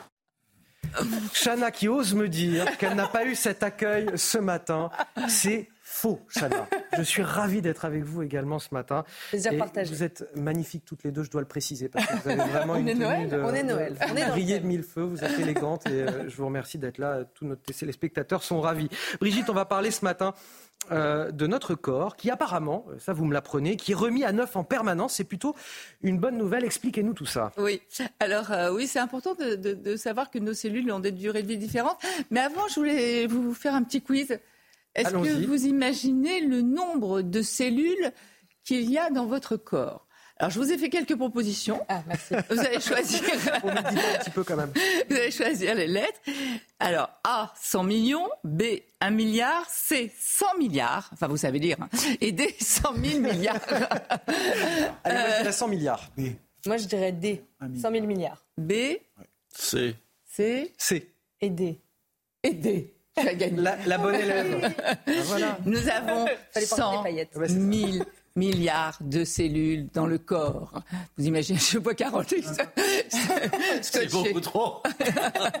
non, c'est pas beaucoup trop, ah c'est formidable. 100 000 milliards, on préfère les avoir sur le compte en banque, mais bon. Oui, ça c'est Moi aussi. Euh, il y a 250 types de cellules différents. Donc, je ne vais pas vous énumérer tous les types de cellules. Hein. Mais ce qui est important, c'est de comprendre. C'est important de savoir un petit peu comment fonctionne notre corps, nos cellules, et pour savoir euh, connaître nos besoins aussi. Hein.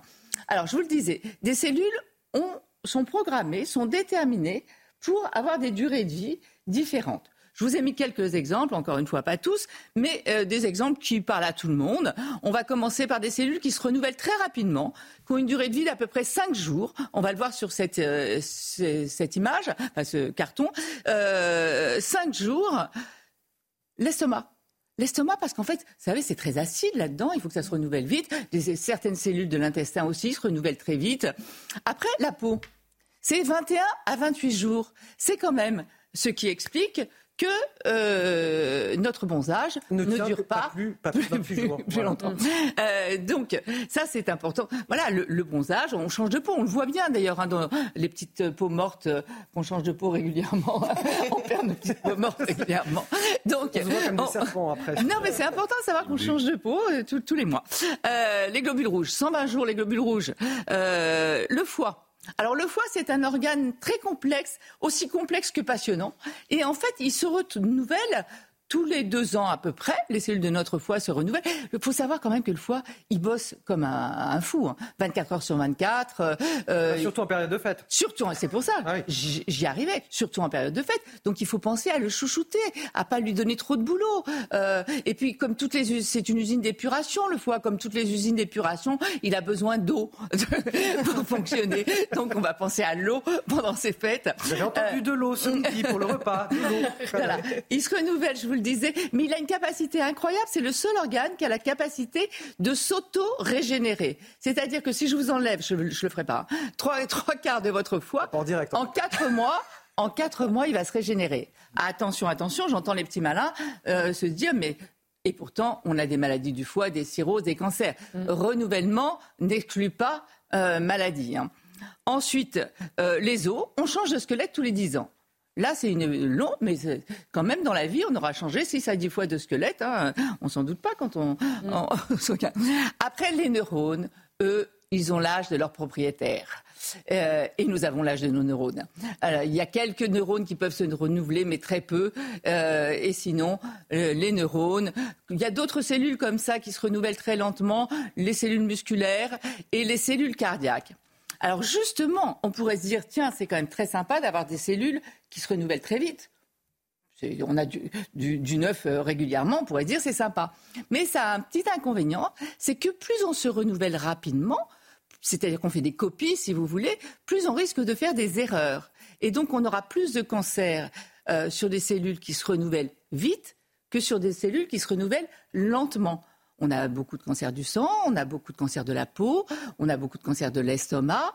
Euh, en revanche, on a très peu de cancers du cœur, par exemple, puisque les cellules du cœur, elles, elles sont très longues aussi. On garde quasiment toutes nos cellules cardiaques toute la vie.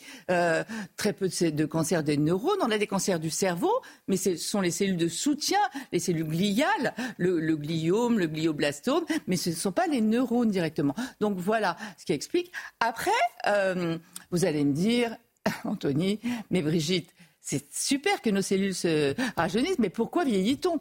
Puisque finalement on bah, change euh, régulièrement. Bah voilà, très bonne question.